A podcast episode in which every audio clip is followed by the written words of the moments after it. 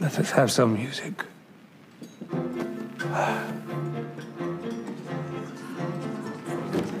Excuse me.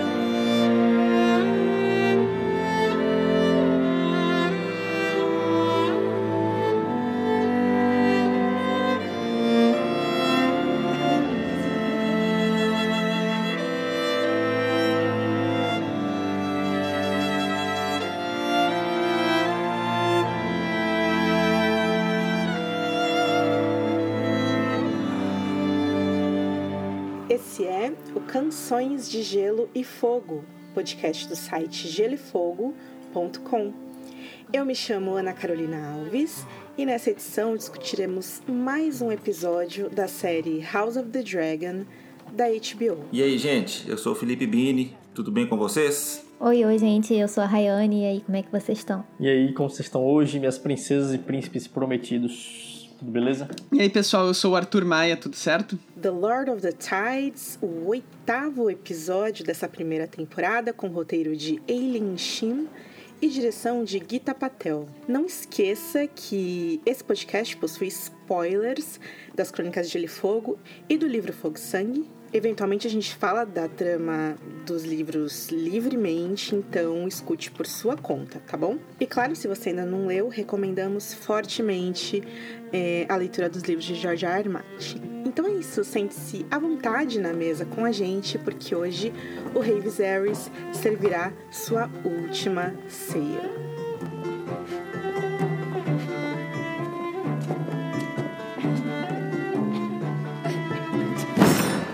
Então a gente tem aqui no começo desse episódio o último grande salto temporal da série. São seis anos, seis anos desde os acontecimentos do episódio anterior, seis anos desde a morte de Leinor, seis anos desde a morte de Lena, seis anos do casamento de Daemon e Rhaenyra, seis anos em que Alicent transbordou e nesses seis anos assumiu uma nova postura mais próxima do rei, mais conservadora ainda, seis anos de Otto Hightower governando. Uh, então, personagens que eram crianças agora são jovens adultos, que são interpretados por outros atores, muitos rostos novos. E a, o episódio começa em Deriva Marca ainda, com a Rhaenys sentada lá no trono de madeira do mar, com a Bela, a neta dela, e o Vaemond. É, e o mestre tá dando as trágicas notícias sobre o Corlys, que na verdade a gente descobre que depois daquela discussão que ele teve com a Rhaenys e de descobrir sobre a morte do filho, ele foi pra guerra, se feriu gravemente e agora tá nesse estado de febril, né? Um estado febril em que ele tá meio que entre a vida e a morte. E é quase certo de que o Corlys Velaryon vai morrer. E é essa notícia que ele, que ele traz pra Rhaenys. E é uma cena... É um jeito interessante de começar o episódio, eu diria, porque é, é uma cena muito combativa, né? E tem esse personagem que é o Vaemond, que é um personagem que, como dissemos anteriormente, ele não tem muito carisma, vamos dizer assim, né? Todas as vezes que ele apareceu era pra ser o chatão da conversa com alguém, né? Antes, né? Na, na, no, naquele conselhozinho de guerra e no. Nossa, e no, no funeral, pelo amor de Deus. Exatamente. Embora não tivesse errado, né? É, e aí a gente vê a Rhaenys nessa, nessa posição de ser, ser confrontada, né? Mas não fragilizada, assim, eu diria. A tensão já começa, já começa daí. Eu queria muito saber o que vocês acharam dessa cena inicial. É interessante como, tipo assim, eu não sei vocês, mas é uma coisa que passou pela minha cabeça. É óbvio isso, né? Mas assim, partes importantíssimas da história acontecem aqui. Inclusive, tem partes que acontecem aqui que eles tiraram da série até. De começo eu achei meio estranho, eles já, já droparam logo na primeira fala do episódio o período de tempo né, que passou. É, e quando a Rhaenys falou que tá seis anos sem ver o Corlys, eu fiquei, eu fiquei imaginando, caraca, o cara tá seis anos né, lá na guerra. Passou em casa nem pra chameiguinho com a esposa. É realmente uma coisa que impacta, né? Porque assim, eles perderam dois filhos, um seguido do outro, e os dois estavam de luto, e aí ele foi, tchau, e ela ficou ali cuidando das coisas. Não tinha parado pra, pra pensar. Eu não lembro se nos livros vocês me confirmam da Bela ter ficado com a Rhaenys em derivar a marca. Não, ela fica em Pedra do Dragão, Ela porque ela já do tava Dragão. noiva do, do Jace, já eles ficam noivos bem criancinha ainda. Exato, e também é, eu, eu, eu, eu achei estranho que não botaram a Rhaena, né? Que supostamente é a filha que não se dá muito bem com o Daemon lá também. Ah, e aí o Daemon acabou ficando com a filha que ele, em teoria, não, não é tão próximo. A outra acabou ficando com a, com a avó. É, é difícil você simpatizar com o Vaemond, né? Mas ele é um cara, assim...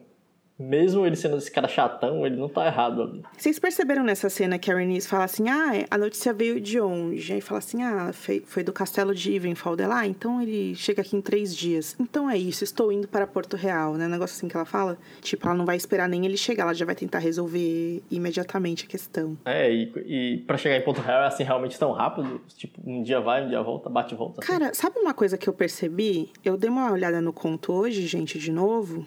É, na verdade, no- na versão da, do Fogo e Sangue, né? Do capítulo Herdeiros do Dragão. E aí, quando eles, eles descrevem a, a relação da hum, Rhaenyra com o Daemon, quando ela era bem adolescente ainda, fala que eles passavam o dia brincando de voar de dragão. Daí eles iam de... Todos os dias eles iam de Porto Real a Pedra do Dragão e voltavam, assim. Então dá. De dragão dá. É, de dragão dá. É, e no final do episódio a Rainira fala, né, que vai voltar de Dragonback. Eu achei engraçado aquilo. É, e ela falou, ah, vou levar as crianças lá em, em, em Pedra do Dragão e depois eu volto de dragão. Ficou parecendo tipo, ah, vou aqui pegar um Uber.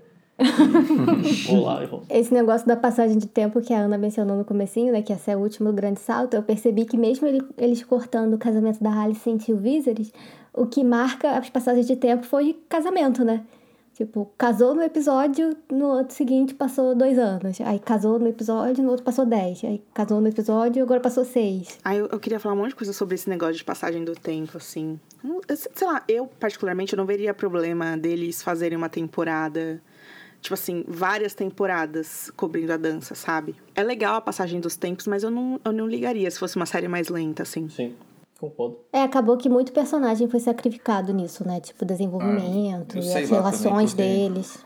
Então, eu acho que o grande Sim. problema que aconteceu nisso é que criou, e, e não, não era necessário fazer isso, mas eu acho que eles criaram uma confusão com idades e, e idas e vindas, assim, e, e escalação de atores e tal. Que, claro que o que grita aos olhos ali é o Aemond. Mas assim, o que, o que eu acho que às vezes seria difícil é porque eles têm que arrumar muito recheio pra muita coisa Uhum, aí concordo. que É. eu não sei se é uma coisa tão fácil assim, né? Se a gente já viu vários problemas aí nessa correria, mas, mas ao mesmo tempo podem ser causados pela correria, enfim, é- mas é um problema assim que eles teriam que enfrentar e, e, às vezes evitar tem sido melhor mesmo. É, eu acho que precisaria de roteiristas muito habilidosos, assim, pra conseguir fazer isso. Sim, sim. É, muito dentro do, da história, talvez mais, mais George envolvido, sei lá. E não, não acho que, na verdade, ficou. No geral, o, o- o roteiro tá bom, mas assim, se fosse num ritmo mais lento, teria esse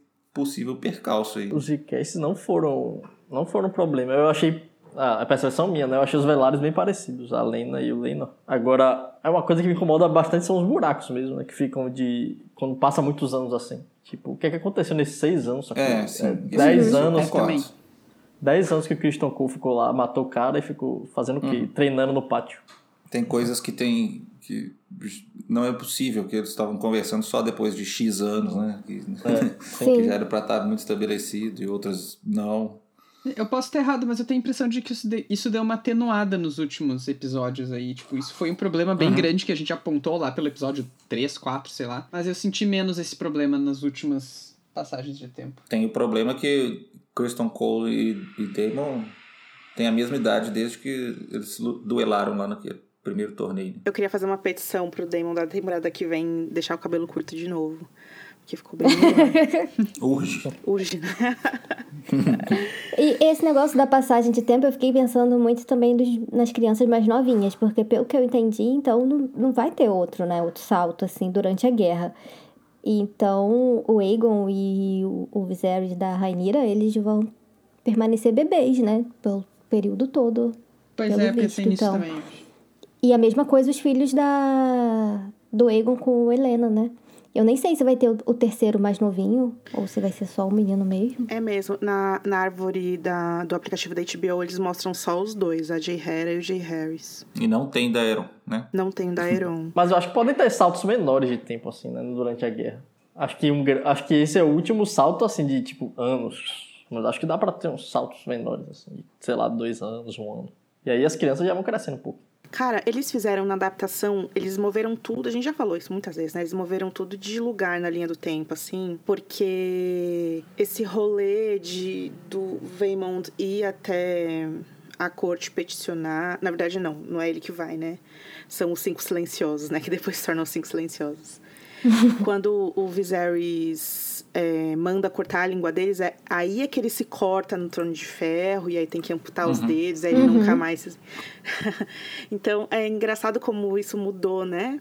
De lugar no tempo, assim, pra adaptação. Mas o que eu queria falar sobre essa cena aqui no Salão das Nove, a gente já vê essa inclinação do, do Vaymond de falar: não, eu vou apoiar os Hightower, porque são eles que estão governando agora. O jogo virou. E é isso, eu aprecio é, o seu apoio, mas eu não preciso dele. Né? Um possível apoio seu, mas eu não preciso dele. O que fica bem claro nessa fala é que ele pensa totalmente o oposto do Collis, né? O Collis, ele se importa mais com o nome da família e o Vaymond não, ele se importa com sangue A mesmo. linhagem, é. Também não sei se, ele se, se é algo que ele se importa ou se é algo que ele se importa porque beneficia ele nesse caso. É, mas assim, no discurso dele lá no funeral, ele já tava dando isso a entender, né? Ele realmente parece que ficou bem incomodado aí com. Aí também se acho, que, acho que se fosse algo em que ele tá assim, fazendo só por benefício próprio, ele não teria perdido a cabeça ali na frente do rei, sabendo que ele ia morrer, provavelmente. É, É que antes também tinha o Leinor, né? Que era o, herdeiro dele. Então, assim, independente de tudo que, que eles achassem sobre o Leinor, é, se acontecesse alguma coisa com o Corlys, não teria dúvida. Era o Leinor que ia ficar no lugar. Mas aí, como ele foi dado como morto, né, no episódio passado, e aí realmente sobrou pra ele, assim, ele, eu acho que ele já tava incomodado, como já fica claro no velório da, da Lena, que ele faz aquele papelão, mas aqui ganhou uma ênfase maior ainda pra ele, porque pela lógica dele, o próximo na sucessão seria ele mesmo. Agora, gente, tem uma série de coisas assim que orbitam esse personagem do Vaymond. A primeira que eu salta aos olhos o fato de que ele é esse primeiro nobre que fala: Quer saber? Eu vou pedir ajuda da, do lado da coroa que eu quero. Mostrando que, né, é essa atitude que muitos lords e muitas pessoas podem ter daqui pra frente. É interessante como isso mexe muito com todo mundo, sabe? É, e a segunda coisa é que, assim, eu fiquei vendo um pouco da árvore genealógica dos Velaryon na dança, assim. E lembrando que tinham muitos, na cena de casamento da Rhaenyra com Lenor e tal, tinham muitos outros Velaryons, né? Tinham muitos outros personagens ali que eles meio que tiraram fora da série, né? Cadê essa galera? Por onde anda? Quem são eles, né? Porque para uma casa tão importante, tão abastada, que lidera a frota que tem dragões e tal, e que se preocupa tanto com a linhagem, com o sangue, e todo esse discurso dele, é, ficou, ficou faltando, talvez, eu acho que mostrar volume. O assim, resto da dizer. família, né? É. Ele- a, a cena mais na frente, quando ele chega lá no Fortaleza Vermelha também, ele tá com dois soldadinhos assim, um monte de Hightower em volta. uhum. Louco, louco. Ah, e aí, vamos falar um pouco da questão, tipo, do que ele quer, né? E como ele tem direito a, a, a protestar e peticionar por esse direito de sangue que ele diz que tem, né? Como herdeiro de Deriva Marca. O que eu vi muita gente falando é que, beleza, ele não reconhece naqueles dois meninos brancos do cabelo liso castanho membros de sangue da família Velaryon, mas nada é dito sobre as meninas, né? As filhas do, do Daemon. Que tudo bem, a Rhaenys defende elas desde o dia 1, mas não é o caso do, do Vaemond, né? Porque é, tudo bem que ele rejeita a ideia de mulheres governantes, né? Ele passa por cima da Rhaenys, na frente dela. Ele passa por cima da Rhaenyra, fala que o que o Viserys fez foi a uma abominação para a lei. É. Então já fica estabelecido que é complexa a visão dele sobre isso, né? Tipo assim, não, o Velaryon pra ele não é nada complexo. Pra ele é coisa bastante simples. o problema é esse, né? Isso, é, exatamente, Vini. Ele não tá. Nenhuma novidade aí. Bom, a novidade seria só a mulher herdar, né? Porque o outro não tem nenhuma novidade, não. O bastardo continua não podendo. Na cabeça dele é o argumento mais direto possível, né? Qualquer homem na frente de qualquer mulher, e ele, ele fala que a Rhaenys só tá governando na ausência do Collis, né? É, exatamente. É, o próprio Viserys levanta isso, ele fala na petição. É a única pessoa que pode falar pelo Corlys é a mulher dele, quando ele não tá. Fala aí, minha prima. E aí ela fala. E aí ele abre esse precedente pra Alicent falar, so, é, falar em nome dele, né, depois que ele morrer. E o que é interessante desse negócio do Waymond também é que ele tem essa posição, tipo, contra uma mulher assumir o poder efetivamente, embora pelo visto ele tá, ele acha aceitável, no caso, assumir no, lugar do marido, porque é também o que vai ajudar ele na situação que ele tá ali agora, porque se fosse o Viserys, ele não teria chance nenhuma. Mas como ele fala lá no coisa, tipo, ah, não é o rei que tá no trono, é a rainha. Então é com ela que eu vou me resolver. Não vou com ela que eu vou negociar, sabe? Então fica meio aquela coisa assim. É, é muito doido isso. E, é, isso e também na minha cabeça, eu ainda eu entro em conflito pra mim esse negócio da pureza do sangue. Ninguém tem sangue pu- puro porra nenhuma ali, entendeu? Não existe isso. Os Targaryen e os Velaryon casaram com outras casas, sabe?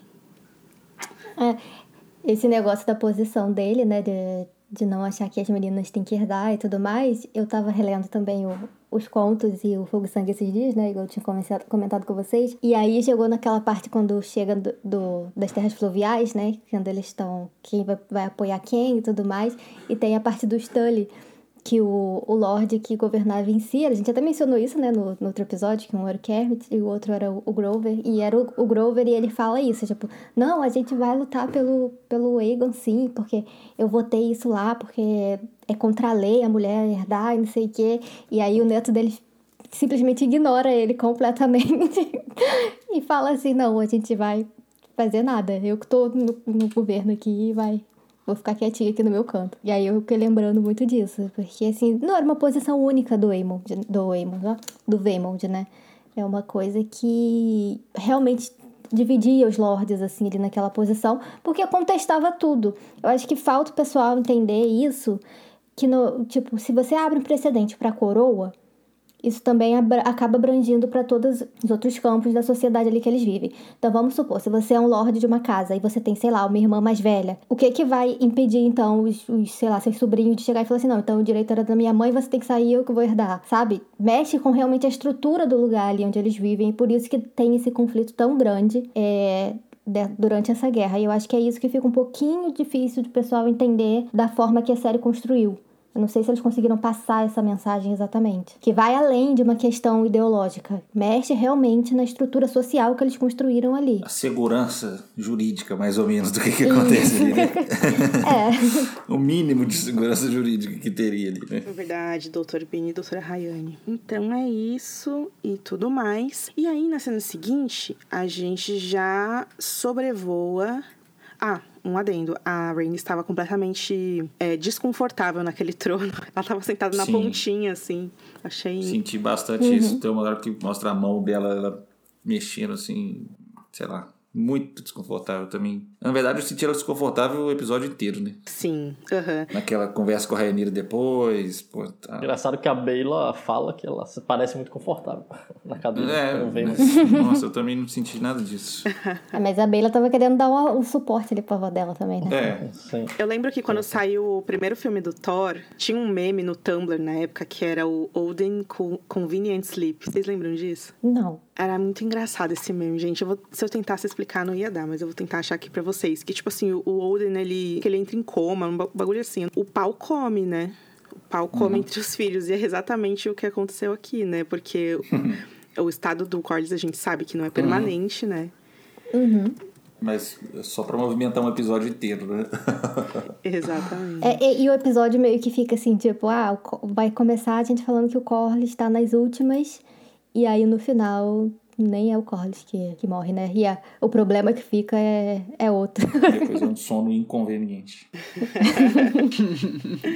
Bom, gente, vamos lá. Na segunda cena, a gente sobrevoa a Pedra do Dragão. É bem legal, até a gente atingir é, esse vulcão que se chama Monte Dragão, que é um vulcão ainda ativo lá na, dentro das ilhas que formam o que é Pedra do Dragão. E aí, através dessa fenda, a gente vê metros acima o Daemon entrando nessa, nessa, nesse covil, que é um covil de dragões. E aí ele encontra essa ninhada e ele vai lá com a ferramenta dele, abre, acha os ovinhos, ele sai todo feliz lá pra mostrar pros guardiões. Ele tá realmente feliz nessa hora. Porque eu nunca.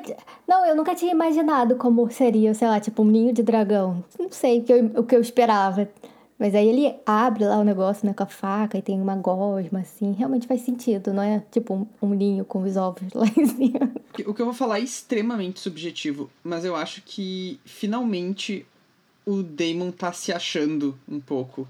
Como coadjuvante, com muito menos importância do que eu acho que ele esperava, do que se espera que ele tenha, assim. Mas eu acho que finalmente parece que o Matt Smith tá confortável nesse papel, um, um pouco mais confortável, assim. Sei lá, ele não, não tá. Eu, eu comentei, eu acho, semana passada, ou antes disso, que eu tava sentindo ele muito distoante da série, e nesse episódio tá me parecendo cada vez mais que ele tá inserido de uma forma mais orgânica, assim, e talvez até esteja funcionando casal com a Rainira, sei lá. Cara, e ele ama um buchinho cheio, né? Que ele ficava fazendo com a Lena, a gente ficava passando a mão na barriga dela, ele fica fazendo com a Rainira o dia inteiro. Aquela cena que eles discutem, batem boca com a Alicent, lá no quarto do rei, tá a rainha de pé, uma grávida de pé e ele sentado. sentado. Eu achei hilário aquilo. Eu ia dizer que, só pra esclarecer, eu não acho que o casal Damon e Rainira necessariamente tá funcionando, mas eu acho que o Damon talvez tenha achado o seu lugar na série, enquanto o marido esquisito da, da Rainira. É, vai ser quando a Urtigas barra Nettles aparecer, se é que eles vão fazer ela na série. Eu quero saber como vai ser essa dinâmica pra esse Damon, assim, que. Sei lá, até o jeito que ele reage às coisas, assim, fica revirando os olhos o tempo todo e tal. Eu acho engraçado que eu nunca tive essa percepção de que o o Damon é protagonista, assim, sabe? Uhum. É, nem nos livros mesmo, assim. Ele é o, tudo bem que ele é o personagem que o Martin ama e tal, e que ele é um personagem interessante. Mas, assim, principalmente no contexto da, da, da Dança dos Dragões, ele é um. um- Eu não vejo ele como protagonista. assim. E acho que isso. O que a gente espera que ele seja protagonista porque botaram um ator mais famoso pra fazer Sim. ele, assim, sabe? Eu tô nessa linha de pensamento também, Rafa. Acho que pra mim foi um pouco indiferente, porque eu também não tinha tanta expectativa, mas de fato ficou um pouco hypado por causa do ator, eu acho. É, e aí acho que até Mas- essa obrigação de bot- botar um ator É. famoso e aí querem dar mais, dar mais coisa pra fazer, mas não Sim, tem. E aí sim, fica meio perdido, exato, exato. É, é, é um pouco isso mesmo, é- essa sensação de que querem que ele faça mais e não. E claro, o público todo em volta, né? Porque tem o par romântico e tal, e também. Eu acho que nem tanto em relação só a, a ser protagonista e tudo mais, mas eu acho que assim, não é nem tanto em relação à questão de ser o protagonista, mas eu acho que é porque ele é um personagem que ele tem uma presença. Né? Uma certa presença, assim. E o Matt Smith, ele é muito talentoso. Só que por essa confusão toda que eles fizeram com o personagem, tipo, ah, ele vai ser o par romântico, mas ele também vai ser esse cara que fica escorando nos cantos e observando as coisas, e ele vai ser frio e calculista e não vai falar muita coisa, só vai ficar olhando sério, então daqui a pouco vai rir aqui. Eles não encontraram realmente uma forma de demonstrar isso, essa presença dele pro público, né?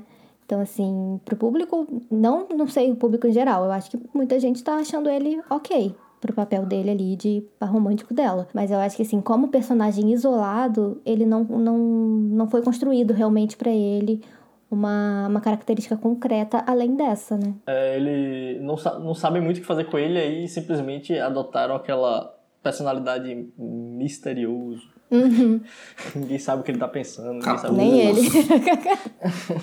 Mas nesse, nesse episódio eu fui enganado pelo capuz. Eu achei que era ele indo lá na. Eu também Eu achei. também, eu também. Cara, vocês perceberam. Ai, gente, eu preciso mostrar isso pra Fui vocês. beitado. A, a, a, a Missária, vocês perceberam que ela tem um corte no pescoço? Não. Pois é, gente. Deixa eu ver se aqui no Far Far Away tem a foto. Pois é, gente. Não, eu fiquei assim, gente. Tem uma. Tem uma foto dela no, no Far Far Away. Tava vendo ainda agora. Tô colocando aqui pra vocês verem, ó. Só sei que assim, belíssima essa atriz. Pelo amor de Deus. É isso, doutora Misária cuidará disso. Mas vocês estão vendo no pescoço dela, gente? Vive. Uhum. Uhum. Não, Tem. realmente tem mesmo. Que coisa maluca, Que bizarro né? isso. Parece marca de quem foi semi-enforcado Enforcado, né?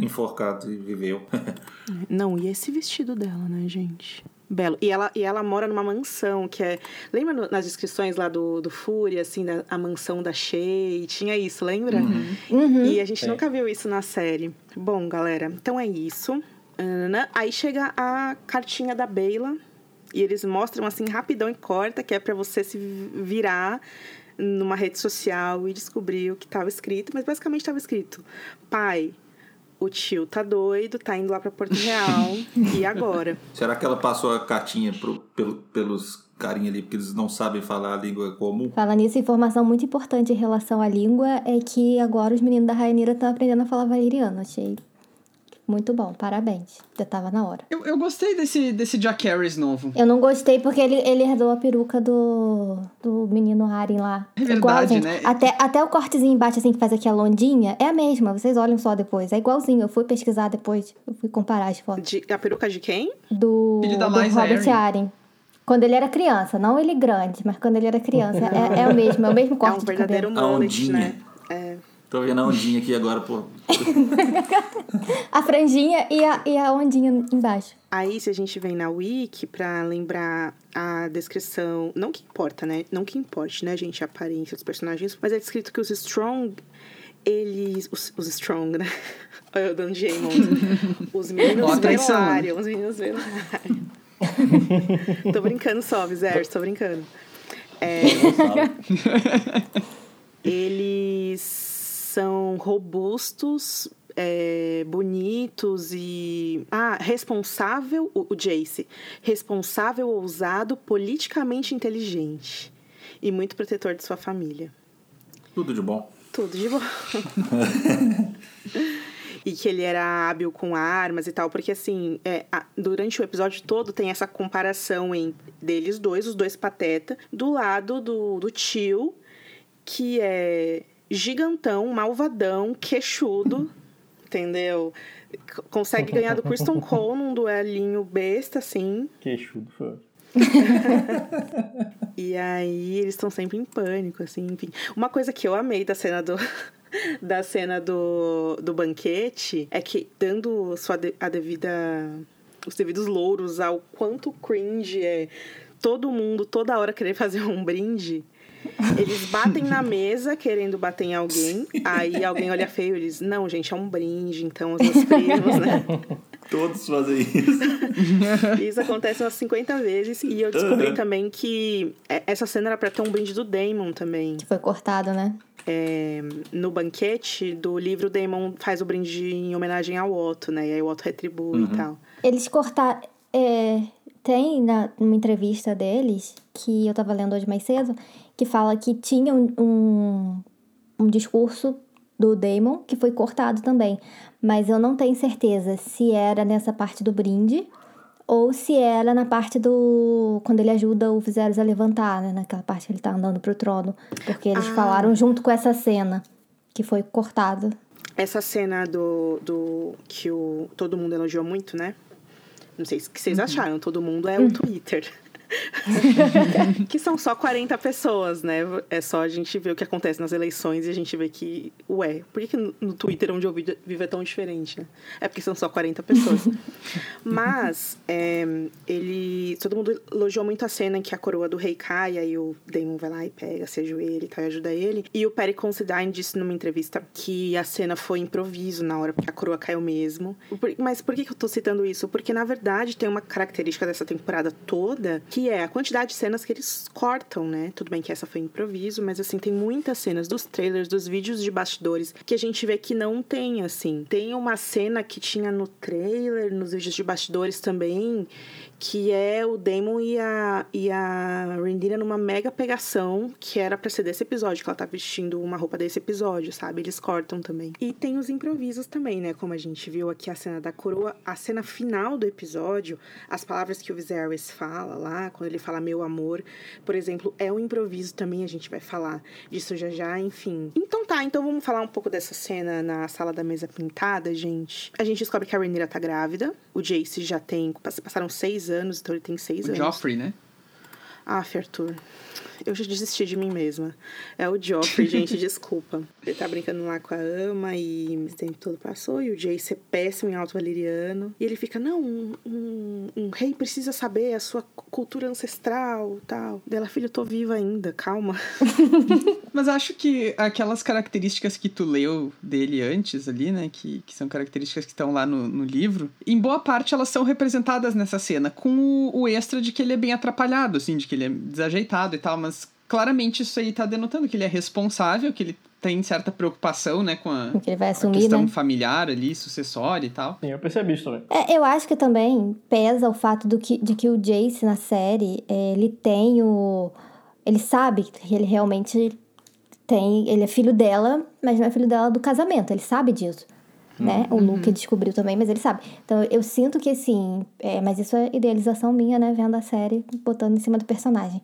Que o que ele quer também é meio que se reafirmar naquilo. Tipo, não, eu sou. Além de eu, de eu estar sendo herdeiro da minha mãe aqui, porque ela quer e porque o meu avô quer, eu vou mostrar que eu sou capaz sim de carregar esse legado, independente de quem era meu pai. Eu sinto um pouquinho disso também. Porque quando a Rainira fala, que ele pergunta, tipo assim, mãe, eu sou bastardo, e ela fala pra ele assim, você é um Targaryen e é isso que importa, né? Então faz sentido ele querer se aproximar cada vez mais dessa história da família, desse legado da família, né? De se agarrar a isso. Nesse episódio mesmo ele fala pro irmão que não importa o que os outros pensam, né? Porque eles são filhos da Rainira, querendo ou não. Então eles, eles, têm, eles têm sangue Targaryen, tanto que os dois são ligados a dragões. Uhum. Uh, agora, uma questão que eu achei que ficou bem nítida no episódio para mim é como que eles fiz, eles tentaram mostrar características opostas nos filhos da Rainira e nos filhos da Alicente. Uhum. Tirando a Helena, que é sem defeitos. Mas os filhos homens falam, né, principalmente, que os, os meninos da Rainira realmente, assim, se você considerar a concorrência, eles realmente parecem mais agradáveis, assim. Gente, o Eamond não tem idade. é. Ele não Ele tem. tá perdido. O Viserys, que no livro ele morre aos 52 anos. E na série. O Daemon tem 45, né? O Daemon tem 51. Então 51. Ele, então ele. Então, é, então ele marca 54. Eu, eu vi o tweet de alguém, era da Rayane ou do Bini falando. Eu falei que, que ele é só 4 anos mais velho, né? Que o Damon. Mas na caracterização da série parece que sempre pareceu que ele era bem mais velho. E conforme ele foi ficando pior por causa da doença e envelhecendo mais, o Damon permaneceu lá. Eu não falei isso de tudo no Twitter, né? Mas falei né, para entender isso, que o Damon ele permaneceu o mesmo, só cortou o cabelo, e o Viserys realmente foi só definhando e ficando com a aparência cada vez mais de velho. E aí parecia que no último episódio, nesse último agora, você dá, você olha pro personagem e você dá, sei lá, uns 90 anos. É, a, Me, a Melisandre sem o cordão lá. Sabe que isso me lembrou da cena que lá no, no Dança, que a Asha reencontra o Theon. Nossa, E- sim. Uhum. Depois dele ter passado por toda a tortura, por todo o trauma e tal, e ela acha que ele é um velho, né? E, tipo, ele tá com cabelo branco e tal. Uhum. Tem um pouco essa imagem que o Martin usa, e não é só no Theon, ele usa em algumas ocasiões, assim, tipo, a pessoa que depois de ter passado, né, por alguma situação física extrema, assim, ela direto usa essa descrição de que a pessoa fica com cabelo branco e ficou com aspecto de idosa. e. Isso, no livro é dito que ele tem gota, o Viserys. E ele também Sim. tem claramente um problema cardíaco, né? Porque ele sente pontadas no coração toda hora, fica vermelho. Porque cansa muito também. É. Isso. Fácil, né? É, exatamente, Bini. Na série não, na série foi o ator que disse isso, né? Não é a série que diz que ele tem uma espécie de é, lepra. Isso vai avançando lentamente. É, a, a imagem do, do Viserys é, definhando e tá no, estando no fim da vida, ela assombra esse episódio inteiro, assim, né, gente? A imagem do corpo dele, magro, né? Com muitas feridas, aquelas feridas profundas. É, é bem impactante aqui. Se a gente pudesse é, levantar o primeiro elogio para a diretora desse, desse episódio foi conseguir essa imagem muito impactante que é claro que tem a colaboração de todo o departamento de arte, efeitos visuais, figurino, maquiagem. E o mérito do ator também, nossa. Eu me emocionei Não, com ele em alguns foi momentos, muito- velho. Eu hoje revi só a cena, eu hoje revi só as cenas dele, assim, porque, putz, foi muito bom. Fazia tempo que eu não sentia alguma coisa assim. Tipo. A caracterização dele e a atuação dele se complementam muito. Ficou muito bom, realmente. Sim, a forma que ele olha pros netos, né, quando a Rainha apresenta pra ele, como se ele estivesse Uhum. Tentando guardar na memória, assim, a imagem dos netos, sei lá, da filha. Nossa, gente, que maluquice. Tem, tem alguns detalhes, assim, da direção. Por exemplo, aquela parte que a Renira chega no quarto dele e ela tenta achar ele através do véu, daquela cortina, assim. São alguns detalhes que é bem a menina, sabe? Assim, a parte é, criança dela, né? Assim, é muito forte, assim. E tem uma coisa que eu sempre sinto falta que dessas, dessas séries que são de intrigas palacianas, que é falta, às vezes, o toque, sabe? A gente até falou que nem parecia que o Viserys era pai do Aemond, Aegon e Helena, porque não teve cena de feto, né? Na verdade, não teve cena é, que não fosse com o Conqueror Babe. Não teve. Mas nesse episódio em específico, ele não tem com os filhos ainda, óbvio, mas tem ele com a Alicent. Ela tá o tempo todo passando a mão no rosto dele, ela segura a mão dele a cena do, do banquete inteira, assim. É, são detalhes, assim, que, tipo, fazem muita diferença na cena. Isso é uma coisa que voltou, né? Porque no último episódio ela já parecia que tava de saco cheio de ter que ficar cuidando, né? É, mas aí também passou seis anos, ela Sim. só ficou ela lá pra, pra cuidar. Acho que meio que ela Mas, aceitou. mas eu acho que, é- assim, a diretora, eu vi algumas falas dela, ela- que ela quis passar uma Alicent mais simpática nesse episódio depois do né? outro episódio, do Sapochnik, o último em que ela foi retratada, no entender dela, numa visão muito negativa. Então, talvez essas pequenas coisinhas aí foram pra tentar dar uma suavizada na visão. né? É, no último episódio ela teve aquele, aquela, aquela explosão né, de raiva na frente de todo mundo. E aí agora ela encontrou Jesus. Sim, Outra coisa, só pra complementar o que a Ana tinha falado da Rainira, é que teve uma entrevista também da, deles, e a diretora falou basicamente isso, aquela cena que, ela de, que, elas, que eles chegam, né? E que ela desce da, da carruagem e tudo mais, eles quiseram demonstrar, tipo, é, ela saiu dali se sentindo acuada, e aí ela se encontrou nesse período que ela ficou fora, mas agora no momento que ela retorna, ela ainda tá nesse caminho que ela não encontrou ainda o lugar dela ali, sabe? Ela tá ainda. é, ela tem aquela sensação de que. de se sentir ainda uma criança naquele espaço, de quando ela desce assim da carruagem e toda essa vulnerabilidade dela ali na. Uhum. Que ela É, sente quando tá ali em Porto Real, que ela chegou ali, né, naquele momento. Então, o que eles quiseram passar, acho que foi o que eu absorvi da cena também, que até mostra ela dentro da carruagem, olhando lá pra fora pra ver como é que tá a situação.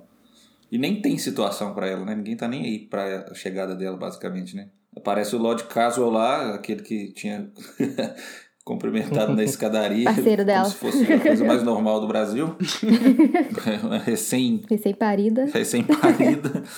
e agora é ele que vai lá receber ela, né? Assim, e, e a, e a cara que ela faz é de surpresa, né? Assim, o que, que você tá fazendo aqui, de casa? Beleza, então tudo bem. Quando ela decide que ela, que ela vai para Porto Real, eu acho que tem uma certa coragem que só alguém na posição dela teria. Que tudo bem, é a mesma coragem do Vaymond, que também é a mesma coragem da Rhaenys, mas, cara, essa coragem de, assim, ela todo dia ela é mais desmascarada e ela tá mais é, resoluta, assim. Eu acho isso muito impressionante, assim. Tem que ter um ego gigante, né? Tamanho do, do planeta. É, e outra coisa é que essa, essa, essa deixar ela se sentindo assim foi um movimento calculado do Otto, né? Eu até preferia que eles não tivessem colocado na série ele dizendo isso, porque eu teria é, entendido. Não sei se vocês prestaram atenção naquela primeira cena do conselho, que o Otto tá dormindo enquanto o Bisbert tá falando lá sobre as taxas aduaneiras, não sei o quê. Eu achei maravilhoso. É... Cochilinho. Gente, eu, eu, eu, queria muito que esse ator pudesse aparecer mais, o, o Beasley, porque eu gosto muito dele, pai da Fleabag. Mas enfim. E aí, quando o Harold Westerling chega para falar, os convidados chegaram. Aí eu esqueci exatamente o que o Otto fala, mas ele fala algo como: Ah, é, você providenciou a recepção adequada para a posição do, da convidada. É uhum. Daí ele, sim, como o senhor mandou. E aí a Alicent só olha assim, então foi calculado, né? Foi o Otto que mandou que ninguém recepcionasse ela ali. E isso fez muito fez muita ponte com a cena de quando o Viserys e a Rainira chegam lá em ai meu Deus, em Driftmark para pedir o Lenor em casamento, que tipo eles chegam e só tem dois gays brincando. brincando. É. e aí eles ficam, nossa, cadê o respeito? Cadê, né? Me lembrou muito disso também. A Raineira não tem costume de ser muito bem recebida. Toda vez que tem cena dela chegando em algum lugar, não tem ninguém, assim.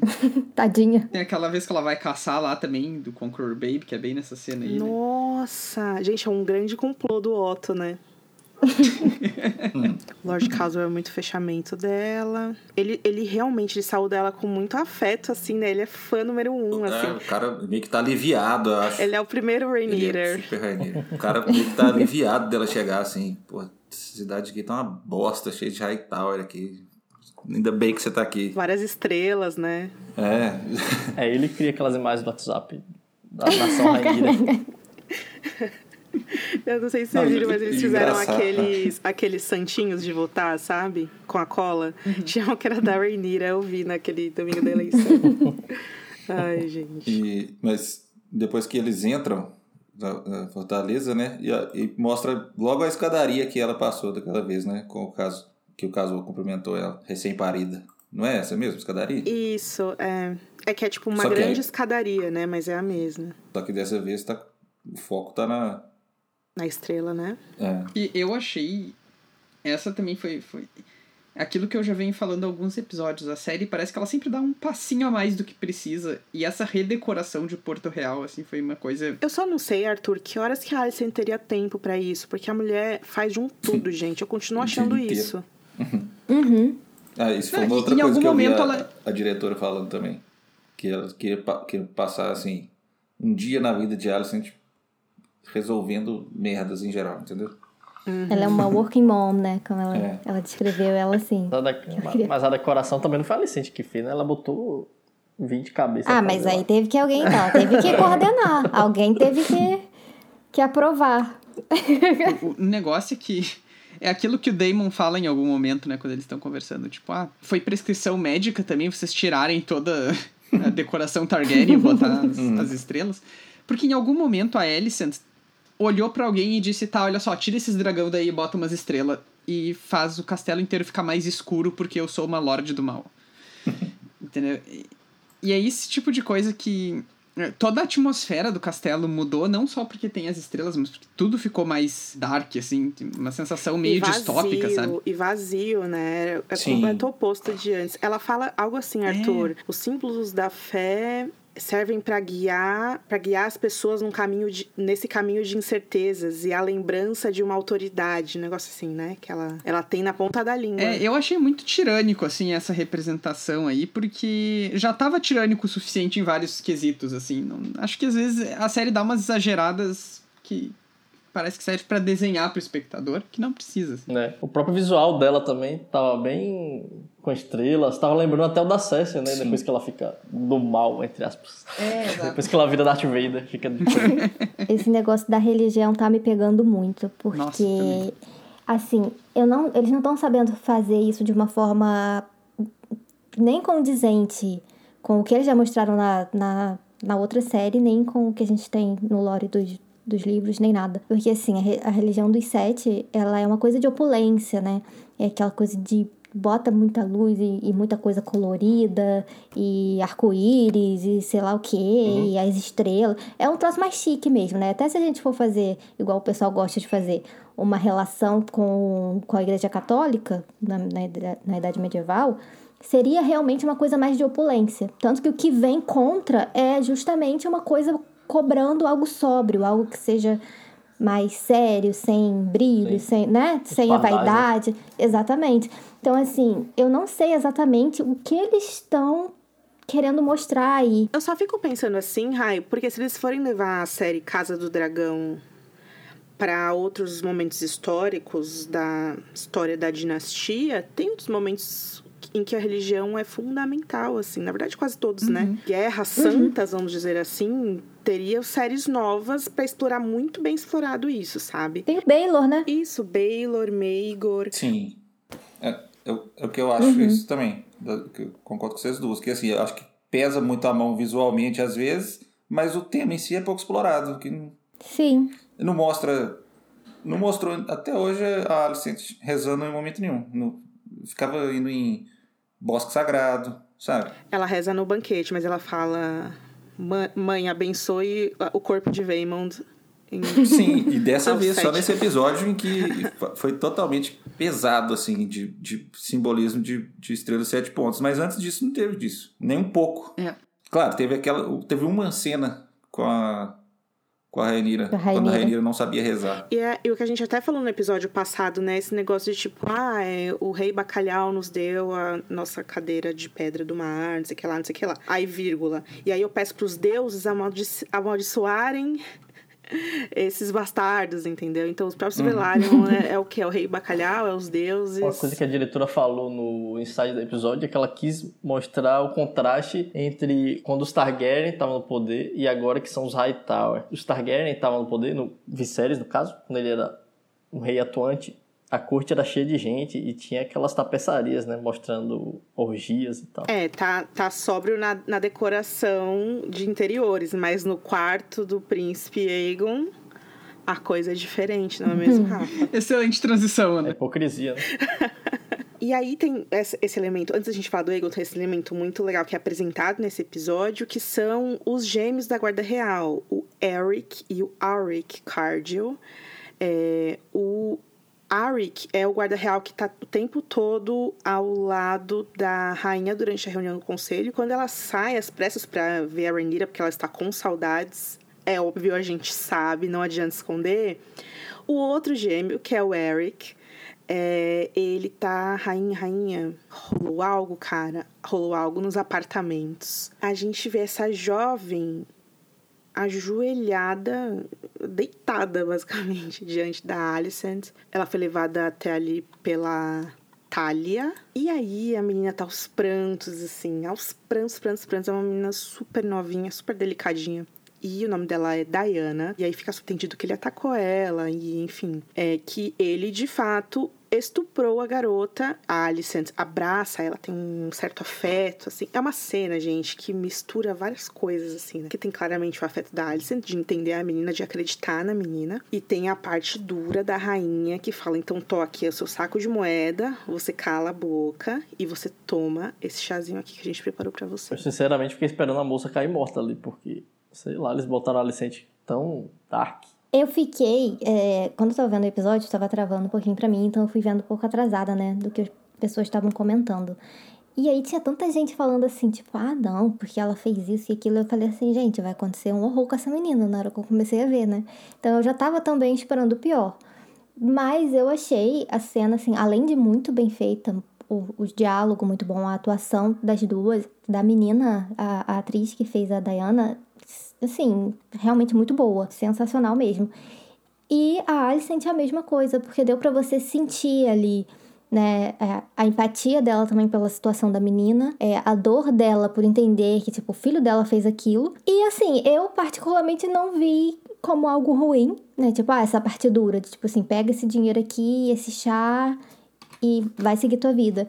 Porque naquele universo ali que a gente já conhece e que, tipo, tem tanta coisa, né, que, que já aconteceu, que a gente sabe que para eles, se acontecesse isso com essa menina, basicamente nenhum deles ligaria, seja nos livros, seja na, na outra série, enfim. Eu achei, inclusive, que foi feito de uma forma muito delicada. Eu não achei nem que foi uma coisa dura.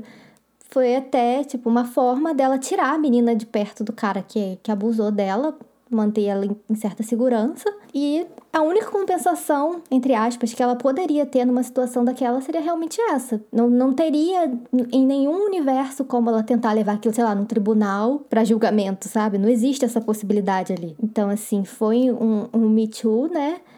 Mas dentro do universo da série, eu achei que foi bem, bem executado, sim. Então, assim, eu vi bastante gente criticando a Alicent como personagem, até falando, ah lá, tá passando pano pro filho, que não sei o quê. Mas eu, eu particularmente não vi dessa forma, né? Eu achei, inclusive, que foi bem feito. Se a gente pega, por exemplo, no livro, que tem a Cersei, que vai meio que dizer pra, pra Lolis, que...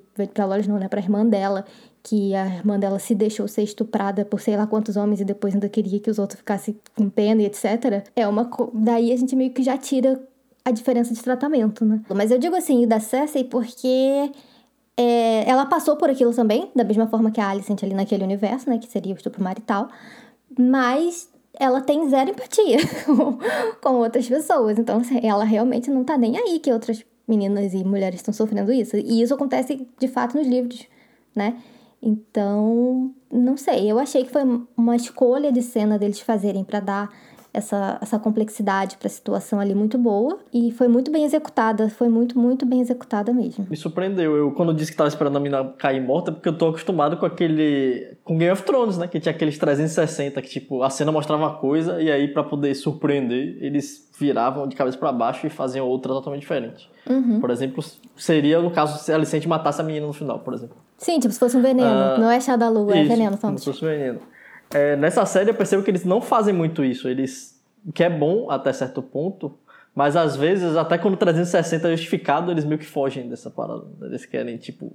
Passa... Aí acaba parecendo que tá realmente passando pano pro personagem. Por exemplo, eles não querem mostrar. Eles não querem mostrar a Rainha dizendo que ama o Leino e depois mostrar ela planejando a morte dele. Eles não querem mostrar a Alicente perdoando a Rainha e depois indo lá e. e... Traindo dando golpe. É, conspirando para colocar o filho dela no trono, sacou? Às vezes é. acontece na vida essas paradas. Mas nessa cena foi legal eles não terem feito. Eu falo uma coisa e um segundo depois faz o contrário.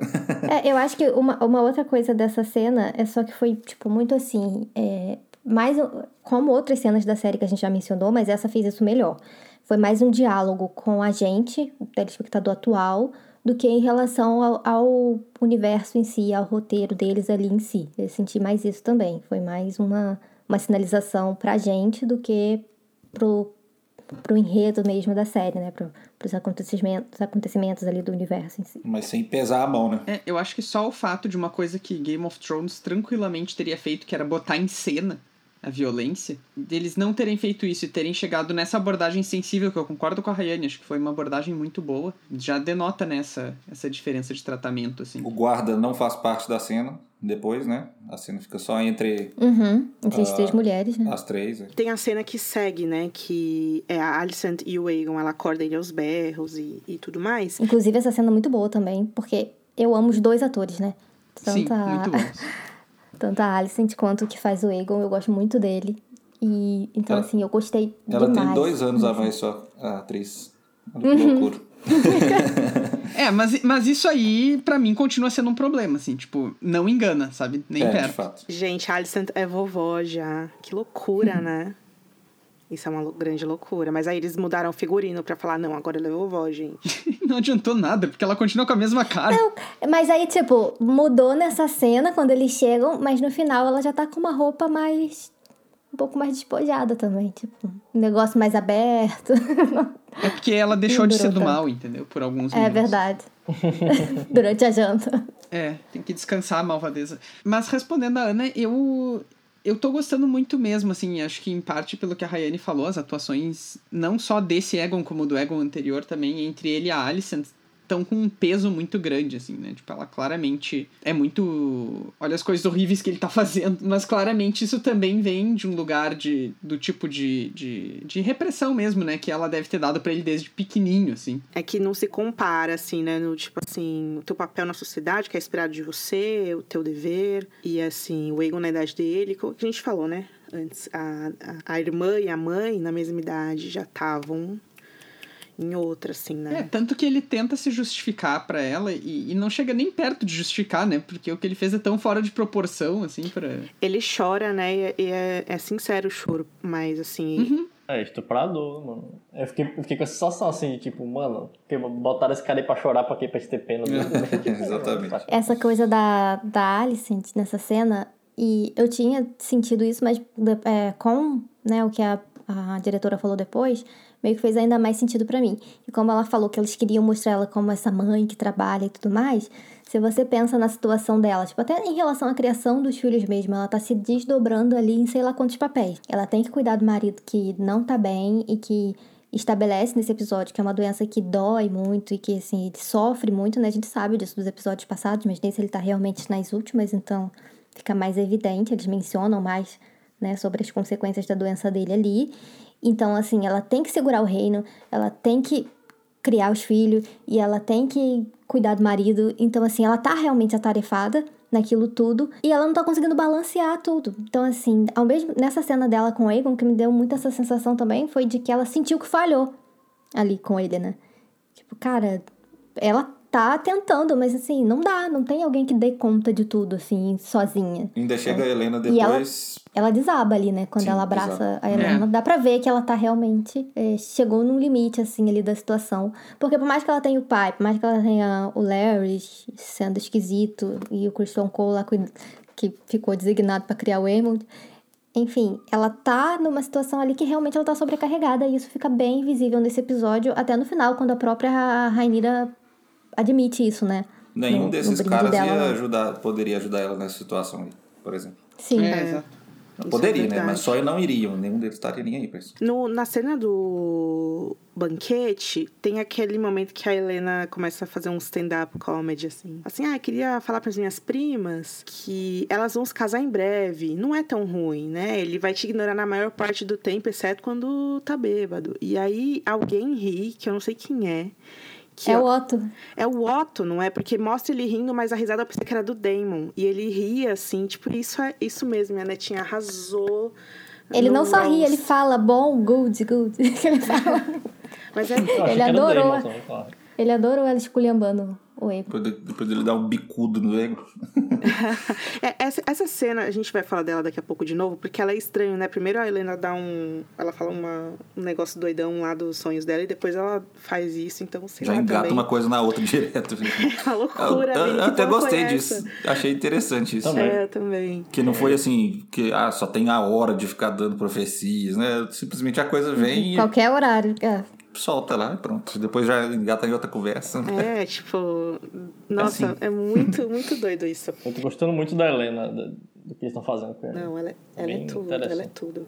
E outra coisa é que o Egon do, do livro, lá relendo o, o capítulo do Dragão, aí é descrito que ele ficava beliscando as empregadas, que ficava passando a mão nelas e que depois ele, se ele e a Helena se casam bem, bem jovens. E aí eles têm os, os gêmeos logo após se casarem, assim. E que o Aegon, ele fica indo, assim, pra Rua da Seda fazer coisa doida. Ele compra a virgindade de uma, de uma menina num leilão. E aí ele tem bastardos, né, pela cidade. Assim, acho que são dois. É, duas mulheres que engravidam dele e tal. Então, o Egon, ele é esse barra pesada, né? Ele é esse menino que não tem responsabilidade, que não tem honra, vamos dizer assim, né? Daí, gente, a gente pode, em seguida, comentar então a cena em que a Rhaenyra e o Daemon chegam nos aposentos do rei. É, a gente já comentou parte dessa cena, na verdade, né? Mas tem essa, esse detalhe que adiciona a essa impressão que eles têm voltando finalmente para Fortaleza. A gente vê um rato passeando é, de novo pela maquete dele. Tá tudo cheio de teia de aranha, pó, né?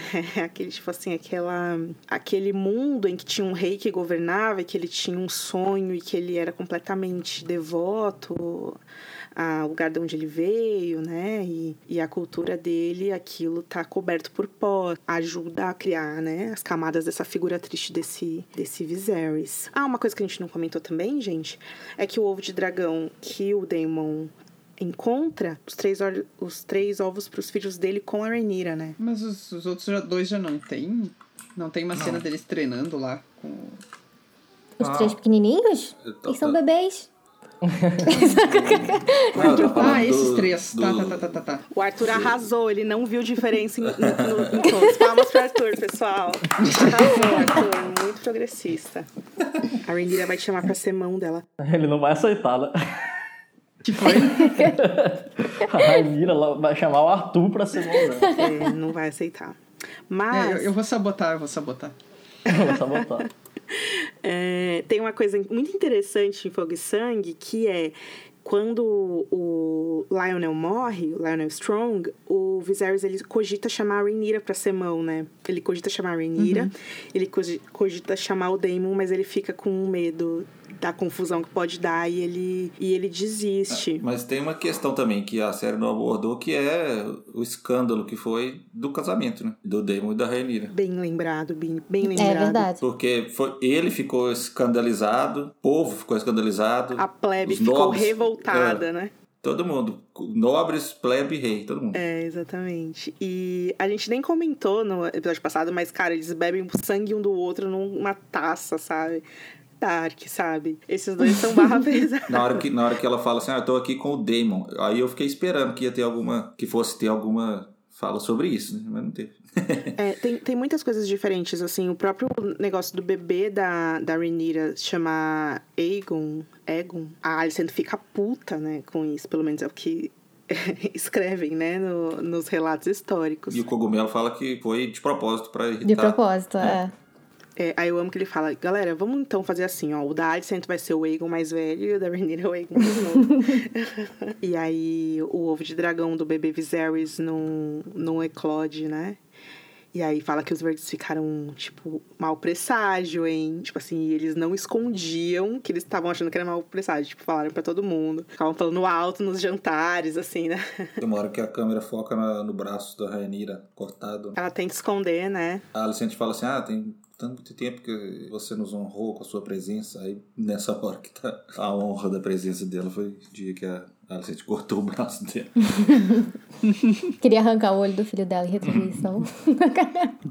bons tempos, bons tempos, que não voltam mais. Um dos artigos que ficaram muito populares nesse fim de semana na Wiki, depois do, do episódio, foi o do leite de papoula, que as pessoas ficaram querendo saber como funciona e tal. E assim, é uma coisa que teve muito em Game of Thrones, eu não entendi o, o repentino interesse das pessoas nisso. Que é porque na série eles meio que fizeram muita ênfase e meio que fazer parecer que era de propósito que eles estavam dando aquilo pro, pro Viserys para tirar ele de cena, né? E eles poderiam governar. Só que aí, conforme o episódio foi passando, mostra que realmente ele tava ali numa situação que para ele era quase impossível ficar sem. Essa impressão mesmo de que tem alguma coisa esquisita, o Damon fica cheirando o, Sim. o copinho.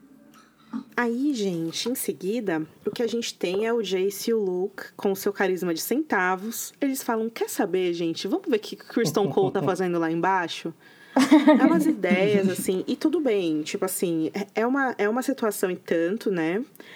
É que esse menino, ele é o filho da herdeira. Um dia espera que ele sente-se, pelo menos uma parte das pessoas, né? espera que ele se sente no trono de ferro e tal. Então ele não tem que ter medo de ninguém, na verdade. Uma parte das é... pessoas, o Lord Caswell.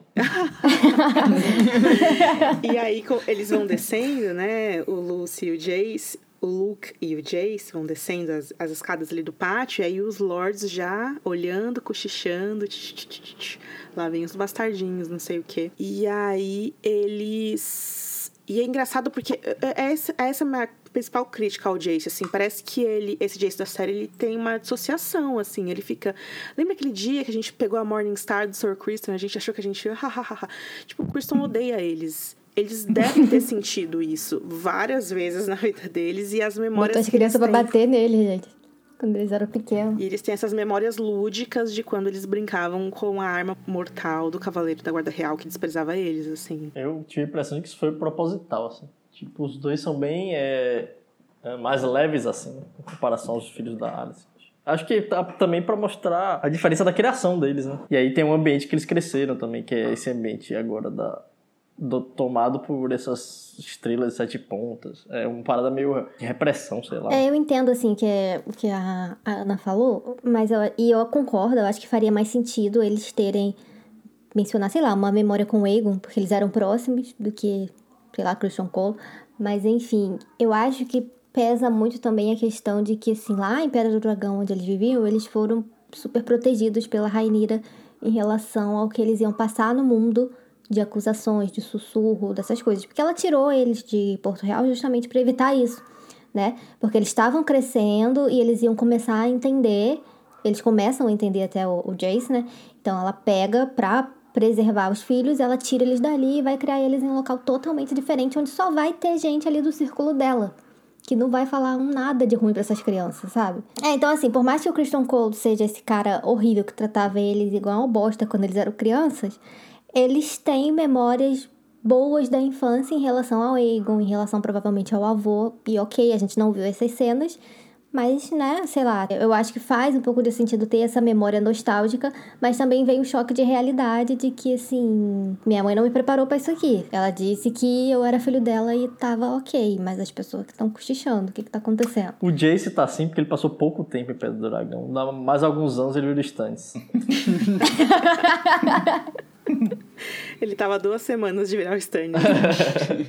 a, a gente tem essa primeira olhadela no que virou o Aemond, que tem esse, esse apreço pela violência extrema, assim, e ele gosta do palco, né, que dão para ele, dá, certamente, assim. E o Christian Cole muito orgulhoso. E o Christian Cole chega até a ser ingênuo, né? Em breve, meu príncipe, você vai estar nos torneios. Ele que se fodam os torneios, seu Christian. Cagando pra todo mundo. o Eamon tá com cara muito psicopata, velho. Eu fiquei pensando, o Luceres rindo dele no jantar, eu fiquei pensando, mano. Tá Garoto, maluco. é. Quem faz Que isso? maluquice do caralho, né, Rafa? Ô, gente, esse episódio teve uma coisa. Eu não sei se vocês perceberam, mas aqui é um claro exemplo. Do nada, abre uma porta e alguém chega e aí corta o conflito, porque alguém chegou e aí acaba aí. Isso acontece, tipo assim, o tempo todo. Não só nesse episódio, mas na série como um todo, assim, sabe? Tipo, e claro, o episódio da- do vestido da Alice, na, do, da casamento da Rhaenyra, é um bom exemplo. Mas nessa cena também, o, o chama eles, né, para os sobrinhos, pra treinar com ele. É, código para assassiná-los ao vivo ali. e aí o Vaemond chega. E também, de novo, lá na petição, na hora que a Rhaenyra começa o discurso dela, ela é interrompida pelo pai, que chega também pela porta, causando seu impacto, assim, né? Então, tipo, sempre sabe, gente, um, é, um clímax que é cortado pela, pela chegada de alguém, assim, que muda o clima e aí acaba aí, assim. Eu até, inclusive, já vi críticas e acho que não é exatamente a mesma coisa, mas é semelhante com a mania que o George tem de meter um exército surpresa, como foi o caso do Blackwater e tal, né? E que depois Game of Thrones eleva isso ao extremo, assim, de toda batalha chega alguém de surpresa e, e- e vira, o, vira o jogo, assim, né? Como... Eu acho que a natureza da coisa é um pouco parecida, assim, tu tira um elemento surpresa, claro que ele pode ser bem ou mal construído, né? Mas tem essa coincidência que tu interrompe uma tensão, porque tu não sabe exatamente como terminar aquela cena também, que eu acho que é muito caso desse, dessa do Pátio aí. É, eu acho que o rei de fazer isso é o Tolkien. E me faz lembrar de todo, esses dois últimos episódios de Anéis do Poder.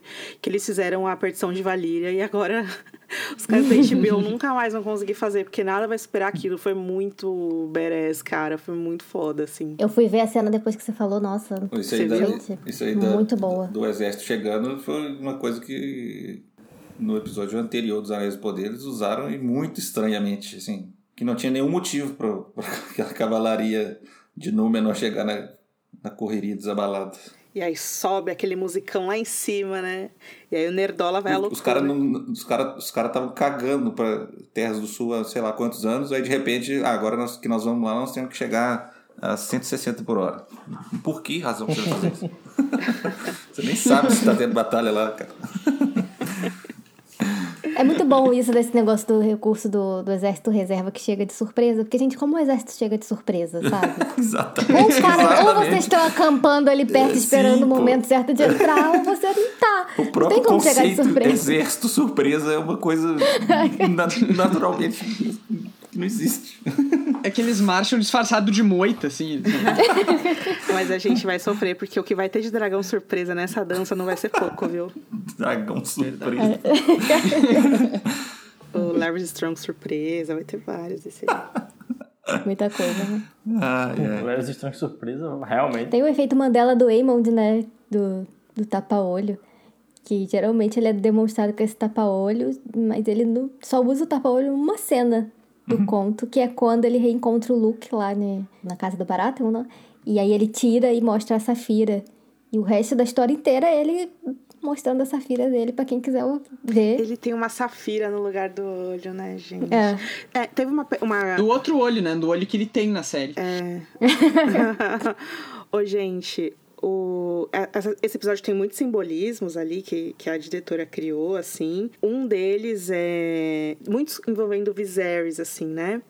Um deles é quando o Viserys tira a, a máscara do, do rosto, né? E começa a pingar aquela sangueira em cima da comida. Enfim, tirando essa parte. E aí eu vi as pessoas analisando, assim, que a parte dele que tá com o ferimento no rosto sem um olho é a parte do lado direito, que é a parte que a família dele tá sentada na mesa, né? A família Hightower. E a parte esquerda, que é a parte que ainda tá. É, dentro do, do, do, que é possível inteira, é a parte que tá a, o Damon e a Rhaenyra uma leitura que as pessoas tiveram, né? Mas assim, visualmente, realmente teve uma coisa que a diretora fez ali, porque a máscara dele fica refletindo a, a lareira que tá ali. Não sei se vocês vão conseguir colocar na cena agora e ver, mas é bem, bem legal, assim, a imagem que ela criou, assim, com o fogo refletido. Esse é um, é, esse é um dos simbolismos que eu lembro agora, assim. E o outro simbolismo que tem é quando eles, o, o Viserys começa a sentir dores de novo e ele é tirado na cadeira dele. Ao mesmo tempo que ele sai, eles entram com um porco assado, assim. É, é muito mórbido, assim, né? Como se fosse, tipo assim, um, um corpo morto saindo, um corpo morto entrando, assim, sabe? Eu achei pesadão. Eu achei que essa escolha também de fazer ele perder o olho, em comparação com o que a gente teve no episódio passado, pode ter sido também um, uma sinalização, uma forma deles tentarem ser poéticos e dizer assim, tipo, ah, alguém perdeu o olho também, sei lá. Ele não quis, né, cedeu de ninguém, mas aí os deuses foram lá e arrancaram dele. É, é quase como se fosse psicossomático, né? Ele começou a piorar muito quando a Emma morreu, né? Essa, esse é um fato. Ele já estava ruim uhum. antes, já tinha as feridas antes, né? Mas ele foi adoecendo conforme a, as tensões foram e o Otto, né, solta, solta a clássica. Não, gente, o reinado desfrutou de uma longa paz. J. Harris e Viserys trabalharam duro nisso. Mas a guerra está chegando. E quando ela chegar, a gente não vai querer o Todinho e TV Globinho da, filho da Rhaenyra, comandando a maior frota de Westeros. Então, sim, a gente vai te apoiar. Vaymond, conte com a gente. Eu acho interessante que o argumento que ele externa aí é que não dá para ter um menino inexperiente e tal no comando da frota. Mas ele claramente tá falando isso porque ele não quer ter um filho da Rainira no comando da frota. Né? É, esse, esse mesmo argumento até é levantado lá no, na primeira cena do conselho, que eu acho que o, é o Jason, né? É o Thailand, né? Jason, o Thailand que fala, né? Que, uhum o, o garoto sabe montar um dragão, mas não sabe comandar uma frota, e alguém fala. Acho que, acho que é o Bisbury até que fala que. Não tem nada a ver. Pô, mas a falta, é, a falta de habilidade dele não interfere. Cara, o Thailand, ele fica tentando achar algum papel carimbado. Não, ele. Cadê o papel carimbado que o Corlys deixou? Ele não cheirou cor, ele não reconheceu Dizendo que o, o triplex era dele. É, dizendo que o triplex era dele. Não. Então a gente pode escolher, galera. Ele tenta achar na burocracia, nas coisas, assim, né? O cara é muito ratão, cara. Vocês sabem que, que essa cena do... Essa cena não. Toda essa parte, assim, do Vaymond e essa relação com o Luke ser criança e comandar e tudo mais é, é, foi impossível para mim não comparar com o que acontece na primeira temporada de Game of Thrones em relação ao já citado Robert Arryn, né? Que todo mundo fica tipo, como assim você deixar a criança de sei lá quantos anos para ser protetor do, do vale, sabe? E, e só que em Game of Thrones a gente tem uma, uma representação contrária a essa, né? Tipo, o Ned tá até mais ou menos no papel que seria do Vaymond, não tão escrachado, mas ele tá nesse papel e ele é, em tese, o bonzinho da série, e o que tá certo. E aí tem também essa relação de tipo, alguém achou que seria uma boa ideia deixar uma criança comandando uma parte importante do reino, e aí todo mundo fica revoltado, que acha bem absurdo. E aqui é o contrário, eles estão defendendo que isso seria ok, pode fazer sim, tá na lei, a gente vai fazer e é legal. É, não, não é o que eles estão falando na cena, mas é o que a série quer demonstrar, né? Então, é, não sei, eu achei, eu achei que ficou, tipo assim, um contraste de realidades muito, muito é, intensificado, né? Porque não é tão distoante as situações. Eu, eu, lembrei também do, do que foi alterado aí na primeira cena dessa série, que eram as pretensões do Laenor e, da, e do Viserys, né? Que, que na, série, uhum. na série foi da, da Rhaenys, mas que um ponto contrário a pretensão do Laenor, além de ser transmitido pela Rhaenys, era o fato dele ser criança. né? Sim. Que se ele talvez fosse adulto, as coisas poderiam ser diferentes. Mas isso, claro, não, né, não entrou nessa série. É, a gente tem também, galera, essa cena no Bosque Sagrado, que é esse. Os caras, eles realmente gostam desse cenário que eles criaram pro Bosque Sagrado. E a Rhaenyra, quando ela, ela chega a ela, chega a Rena, né? Fala, vovó, vovó abraça a netinha, saudades, muitas saudades. O clássico, né? Que é, você poderia nos deixar a sós para conversarmos? é um clássico isso, né, gente? Não sei porque precisa tudo família, mas elas saem e aí a Rhaenyra tá usando essa roupa que é bem parecida com essa roupa que ela casou também, que é tipo um hobby, assim, né? É a roupa que ela fala, eu vou conversar com a, com a minha tia, então eu vou vestir uma roupa que eu acho que ela gosta. Daí ela vai lá assim, e é uma cena bem interessante, assim, todas as, as cenas que é a Rhaenyra e a Rhaenys, que não tivemos muitas, é esses embates, né? Eu poderia falar que é complexo, não é? Eu poderia falar que é esquisito, não é também bem isso, mas é esse lugar, essa posição em que elas se encontram que uma não pode muito confiar na outra e, a- e aí sobra pra Rhaenyra apenas o desespero, que é o que a Rhaenyra meio que hum, confessa que tudo bem, se ela tiver não importa, e a Rhaenys fala realmente não importa e, e é isso, mas ela tenta ali, né, falar, cara, por favor, me apoie nessa, que aí a gente pode noivar os nossos os filhos do Daemon com os meus filhos, e aí a sua neta pode ser rainha dos sete reinos e também senhora governante de Deriva Marca, mas a Rhaenys, ela realmente não gosta da Rhaenyra, né, gente? Ela não gosta, não confia, ela acha que a Rhaenyra matou o Laenor, e é isso. E tem uma coisa que eu percebi também, que se, ela, se a, se a Rhaenyra realmente tivesse matado o Laenor, essa seria mais uma cena em que ela estaria mentindo em frente ao represeiro, seria interessante também. É engraçado porque na cena que antes deles viajarem, né, para Porto Real, que a Ranira tá falando isso com o Damon, que eles estão tendo aquela conversa deles, que ele fala, né, que tinha que falar com a, com a Rhaenys e tudo mais. E aí a Rainira fala assim, gente, mas ela ela não vai querer ajudar a gente. Ela acha que a gente matou o filho dela. Por que que ela vai ajudar a gente? E aí, nessa cena, é realmente isso que acontece. O Demon meio que fica assim, não, tipo... é, Ela não vai fazer isso, ela vai ser sensata e etc. Que é o que Aí, acontece tipo, no fim das contas, né? É, mas apesar de que o que acontece no fim das contas, eu tenho pensamentos. Mas vou falar isso quando a gente chegar nessa cena. Ô, gente, sabe uma coisa que acontece, assim, da dinâmica, assim? É muito mais é fácil e natural a vilanização da Rhaenyra e do Daemon nos livros, porque, tipo assim, os Velaryon estão do lado deles. Eles se casaram com os Velários, têm filhos com os Velaryon, é, moram ao lado dos Velaryon, só que eles constantemente estão matando os Velaryon. Não é isso que acontece? Não é muito louco isso, assim? Não que eles tenham matado a Lena, mas ela de fato morre e aí o Daemon se casa com a Rhaenyra cinco, cinco horas mais tarde, entendeu? Fica implícito que o, o, o Daemon de fato matou o, Laenor. O Daemon mata o Vaemond. A Rainira não só manda o Daemon matar o Vaemond, como dá o corpo dele de comer pro Do dragão. dragão. Ô, Ana, mas o do casamento, por mais que tenha sido escandaloso, eles ainda esperaram um cadinho. Demorou aí meio ano pra eles casarem ainda. depois que, que todo mundo morre. Mas mesmo assim foi visto como escândalo. Depois, é, foi visto como escândalo. Imagina a versão da série que foi no mesmo dia. Mas será que foi no mesmo dia? Eu, eu preferi acreditar que não, que não foi no mesmo dia, porque não teve Foi nem funeral. seguinte, né? Não teve nem funeral pro Leno, não é possível. né? É, tiveram que colocar o sacerdote num barco lá, mandou fazer a roupa, É, é. não sei o que lá. Verdade. Organizar lá cerimônia, Tá bom. buscar. Passou uma semana, passou uma semana. Vamos, vamos, fazer o trabalho Dá um da voto série. de confiança. Tinha que ver no calendário o dia que as montanhas iam estar bonitas. Teve um trabalho, Rai, pô. É, mas é isso que eu acho, assim, entendeu? É bem. As pessoas ficaram bem revoltadas, né? Com essa. Com essa. Eles deram uma adocicada, né? Vamos dizer assim, na- nas intenções da Rhaenyra e da Alicent nesse episódio. E muito do Daemon também durante o tempo todo, e até do Viserys também. Mas o Aegon eles mantêm malvadão.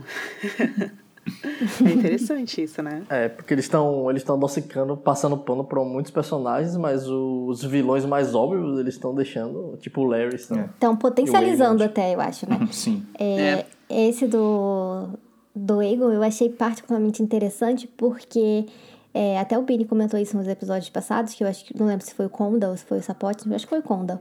E falou que ele gostava do Aegon II porque ele era um cara que era ok, ele não era é, o cara que fazia coisa ruim, igual, sei lá, o Joffrey, etc. E aí, na primeira cena, Sim. ele já fala assim, não, pô, bota o cara aí pra ser estuprador é, pô. já vamos apresentar ele assim. Porra, como é que o cara fala uma coisa daquela é. e foi isso pra ele fazer isso? Também eu fiquei sem entender. Na cena ali do, da, da petição, fica o Otto sentado no trono e fica ao lado direito dele a Alicent e os três filhos. E é muito interessante, né, como eles montaram essa, essa cena, assim. É como se eles estivessem num palco, assim, né? É como se... Por que, que eu destaquei isso? Porque a gente tá falando do Aegon e a cara que o ator do Aegon fica fazendo, assim, é uma cara uhum. de malvadão. Uhum. Não tem nada é. nele ali, assim, nem uma faísca, né, que faz você falar, não, ele tem, ah, né, sei lá, características que redimem ele. É, não, ele tá o tempo todo fazendo cara de malvado, assim. Quando a Rainis fala do noivo noivado dos primos, ele até dá uma risadinha. Vou zoar depois. E aí, depois, ela ser deixada pra trás pela, pela tia. Ela vai chorar de novo, mas aí numa cena que tem uma carga mais emocional, né, gente? É noite, aí tá chovendo muito na cidade. E é claro que depois dela ter tomado esse toco da Rhaenys, ela tá sem conseguir dormir. E aí ela vai visitar o pai mais uma vez. E ela fala: pai, sou eu, acorda aí. A canção de Gelo e Fogo, lembra? E é, é foda, né? Porque, tipo assim, a gente tá zoando aqui, mas é uma cena pesadíssima, pesadíssima. O corpo do Viserys lá, podrão entendeu? O cara tá nas últimas. Tátil, assim, o negócio, né? Tátil que ele tá por um fio, assim. A, a dor. Ele, o cara consegue. O cara é bom, né? Preconceito é bom. Consegue passar, assim. O cara tá em dor, entendeu? O cara tá fudido total. E mesmo assim ela tenta tirar, né? Antes, inclusive quando ela vai com o Damon no quarto, eles ficam. Então, ele fica, ai gente, tô com dor, quem são vocês? Não sei o que lá, o que que tá acontecendo? E eles, então, meu irmão, é, você vai ter que lutar pela gente lá, cara. Você vai ter que lutar pela gente. Ele lutar de novo, mas não acabou a guerra, não sei o que. Então ele tá, assim, metade pra lá, metade pra cá. Eu diria que 90. Tem uma coisa 90 para lá e 10 para cá, na verdade, né? Mas Tem uma coisa nessa cena que também meio que faz eco com o final. Ela chega, ele pensa que ela é a Alicent. E aí demora para ele entender que ela é ela e aí depois ele continua delirando em alguns momentos. Ele fala tipo, ah, ela é a única filha dele. E fala da Emma, e fala, sei lá, umas coisas meio assim, que ele realmente tá perdido no tempo ali, né? Ele chega a falar que. ela fala, pai, você me nomeou herdeira. Você falou que era pra unir o reino, mas desde que você fez isso, você dividiu o reino. É, é o fardo tá sendo pesado, pesado. Ela começa a chorar, daí ele fala, minha única filha. Gente! Ele fala, my only child, né, na verdade, mas. É, minha única filha. Então ele tá no, na timeline em que ele tá casado com a Emma e a Rhaenyra é a única filha, né? É muito. E ela fala, pai, eu tô fudida, você tá fudido e. Me ajuda aí. Se você quer que eu assuma isso, você vai ter que me defender. Você vai ter que defender meus filhos. E é isso que ele faz, né, gente? Primeiro, na cena da petição em si, primeiro se apresenta o, o, o né? E aí ele é todo cheio de né? Lero Lero, assim, minha rainha, meu lord mão. A história da minha casa é essa, essa, é essa, desde aquele tempo, a perdição. É, nós somos os últimos do, do, do meu povo. Eu tenho esse, esse dever com os meus antepassados, não sei o que lá, não sei o que lá, minha linhagem. Eu passei a minha vida é, em Deriva Marca, defendendo com o meu irmão o, o nosso assento. É, eu sou o parente mais próximo dele, eu sou o sangue dele. Ela interrompe ele e tal. É claro, ele tá ofendendo ela, mas é claro também não é a hora dela falar. E é, é velado nessa parte, né? Tipo, ele fala, mas sem precisar colocar todas as palavras, tipo assim, esse garoto aqui não é meu sangue, não. E aí, quando ela começa a falar, quando eu, a Alice dá a palavra pra ela, ela começa a falar e tal. E aí, a hora que, o, que as, a porta se abre, a trilha vai lá em cima, né, galera? E entra o rei com a máscara dourada dele. Quando eu vi essa máscara, as máscaras estavam nos trailers, inclusive, eu lembrei muito daqueles arquimestres da Cidadela dos Livros que eles usam a máscara, né? Cada um tem um, um tipo de metal, né? Dependendo da, no que você é especialista. Tem as máscaras de vários tipos. Mas é claro, muita gente também lembrou da máscara do próprio Dreyhard, né? Lá do da triarquia, que também era só metade do rosto e tal. Mas eu gostei do visual. É, eu tava. Achei a máscara uma... bem feia. Desculpa. eu tava discutindo com uma amiga minha hoje de manhã, justamente porque ela tava argumentando que achou que foi meio demais, assim, essa decadência do, física do Viserys ser representada, que é mais uma, uma forma de, de criar o choque visual e tal, né? Eu acho que por essa cena, assim. É claro que o Viserys não precisava, né? Tá num estágio tão ruim, assim, já como ele tá nesse episódio. Mas o fato dele tá, assim, eu acho que deu um peso para essa cena, assim, de, de tensão no ambiente mesmo, que, que justificou tematicamente, não foi gratuito para mim, entende? É, eu não sei como foi para vocês, com certeza, Arthur, não foi gratuito para mim. O clima entre as pessoas muda. Eu não sei como eles conseguiriam fazer isso, sinceramente. Talvez seja realmente o mérito do ator, assim. Porque como pode, né, gente? É, é, é, meio, é uma, coisa meio bizarra, na verdade, né? Tipo um culto à personalidade, né? É, é isso, na verdade, né? Que nessa época que eles estão retratando, essa época fictícia, né? Faz muito sentido você reverenciar um rei e tal. Mas muda o clima. Tipo, as pessoas se emocionam muito e as pessoas mudam.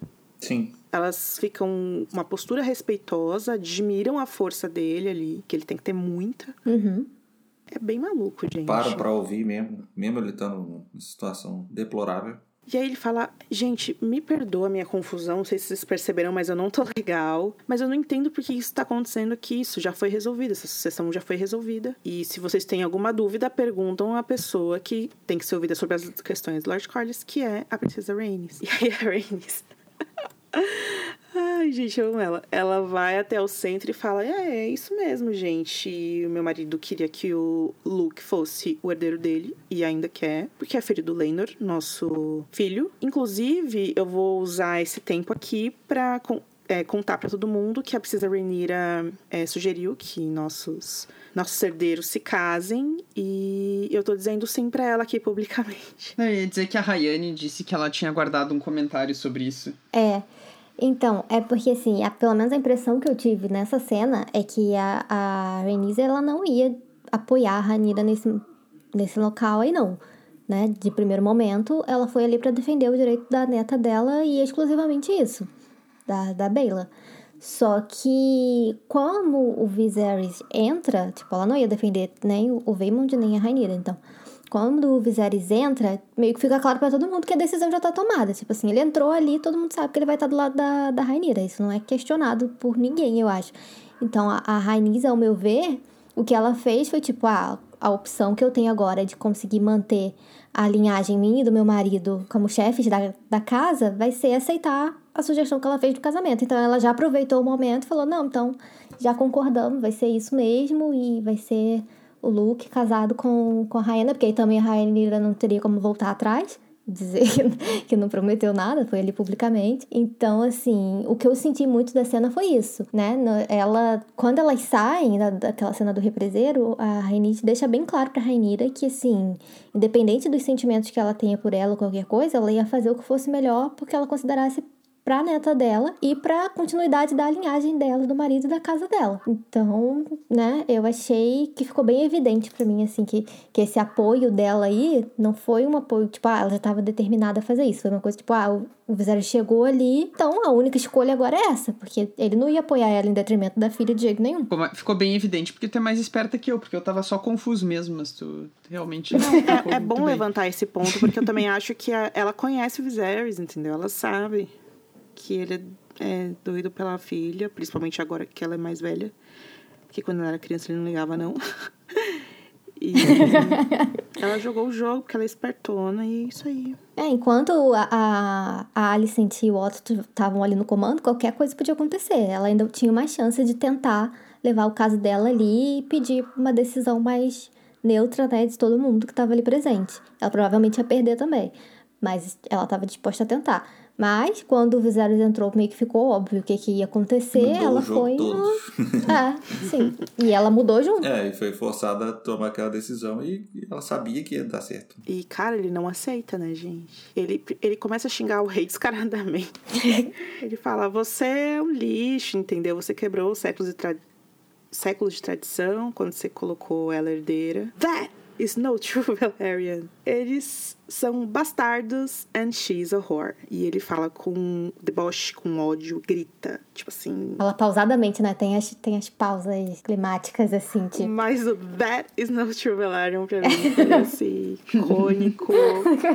Eu passei o dia inteiro hoje falando isso sozinha pela casa. E foi isso, gente. É, ele ficou muito revoltado. E aí, quando ele chama a, a Rhaenyra de vadia, vagabunda, sei lá, todo mundo começa o cochichinho, né? Que é, foi recorrente durante esse episódio todo. Todo mundo fica em choque. E aí o Viserys, daquele jeitão que ele tá, ele levanta com a faquinha dele de passar manteiga e fala: Cara, eu vou remover sua língua. E aí, assim, é uma questão de microsegundos, assim, quando a câmera vira para ver a reação do, do Vaymond, o, o Daemon decapita ele. E, assim, é muito chocante, né? É muito, muito chocante. Mostra a reação do, da Alicent dos filhos dela, né? É a primeira vez que a gente vê o, o Waymond chocado com qualquer coisa. Admirado, eu diria, mais do que chocado. Sim, também achei. É. Sim, ele dá um pulinho para trás e aí depois ele olha com respeito, assim, pro Daemon, tipo... Pô, legal, vou querer fazer isso um dia. É, vou, querer, vou querer fazer isso um dia com você.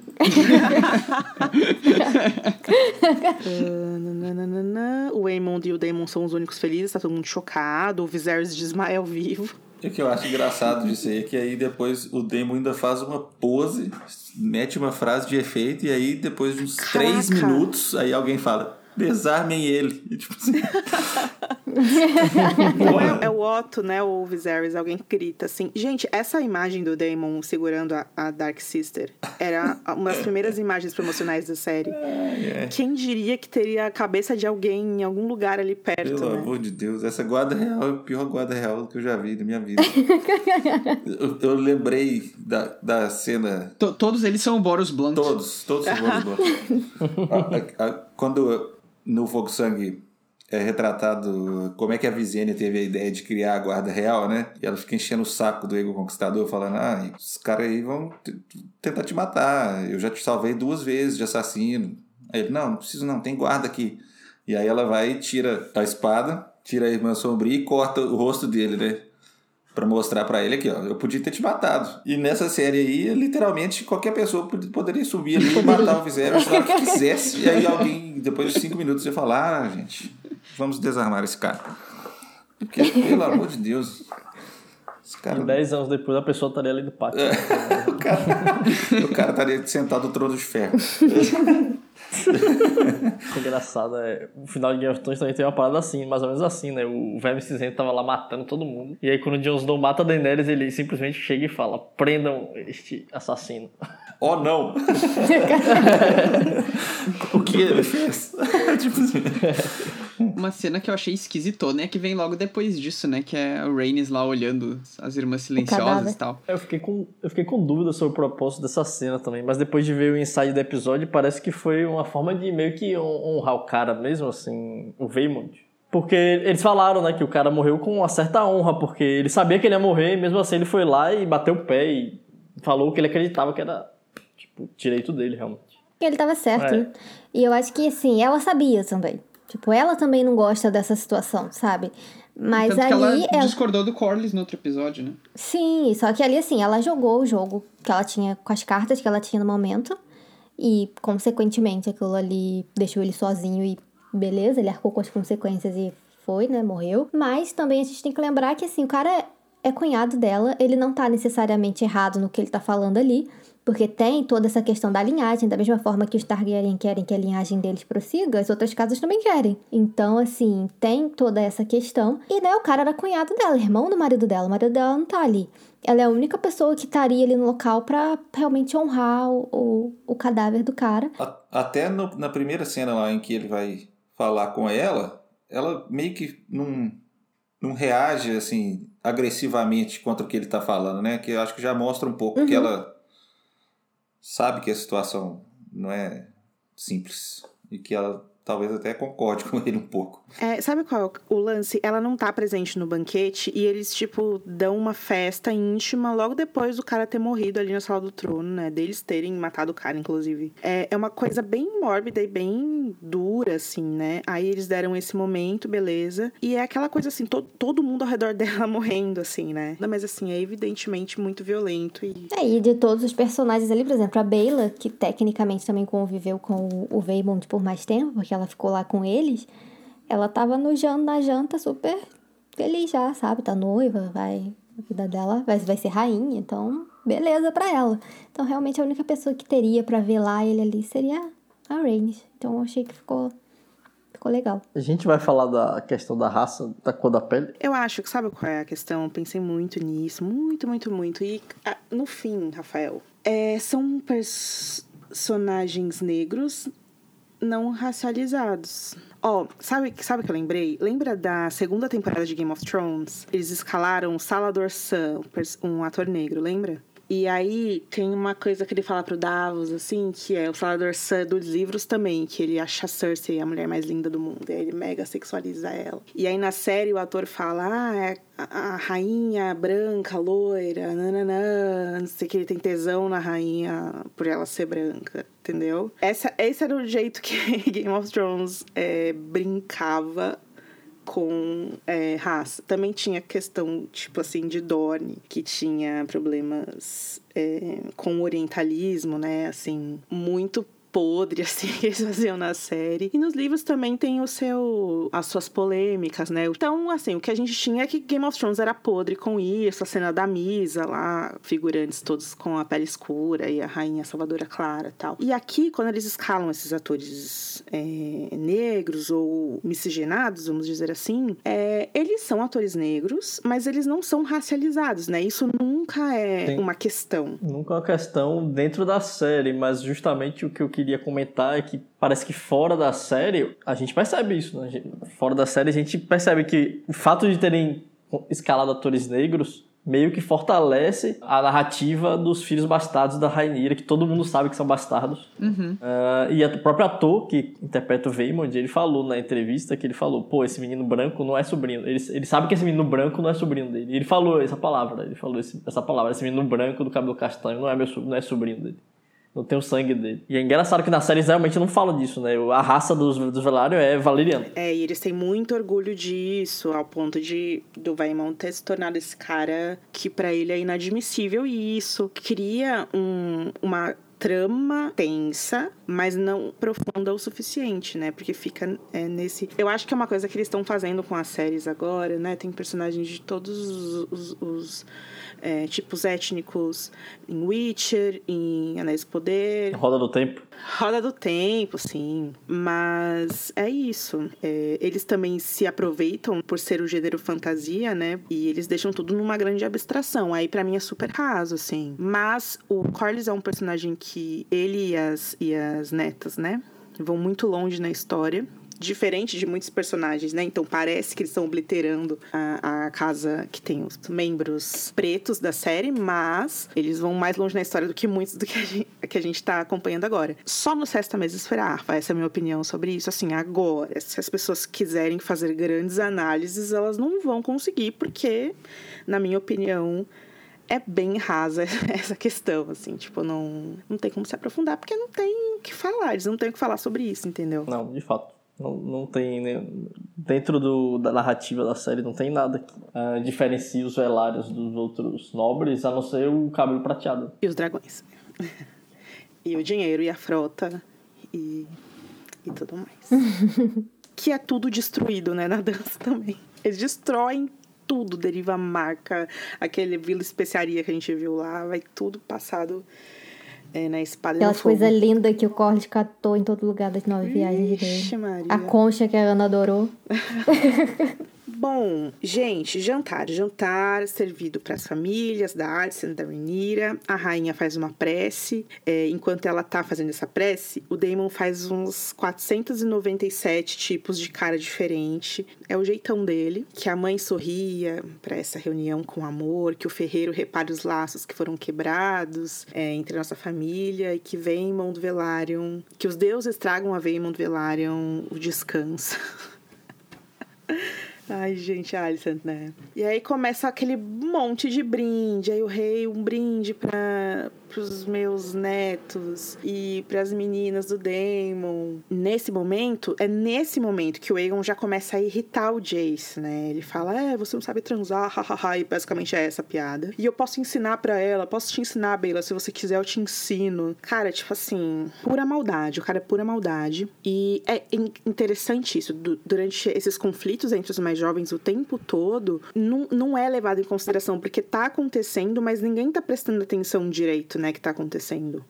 ninguém leva a sério direito o que tá acontecendo, assim, né? É, e acho que isso a gente pode até levar para um nível de um símbolo do que realmente foi essa criação desses meninos, porque essa rivalidade, eles não, a Alicente e a Rainira não perceberam que essa rivalidade contaminou as crianças, né? Tanto que ali no jantar, elas estavam fazendo as pazes, mas os filhos estavam Uhum.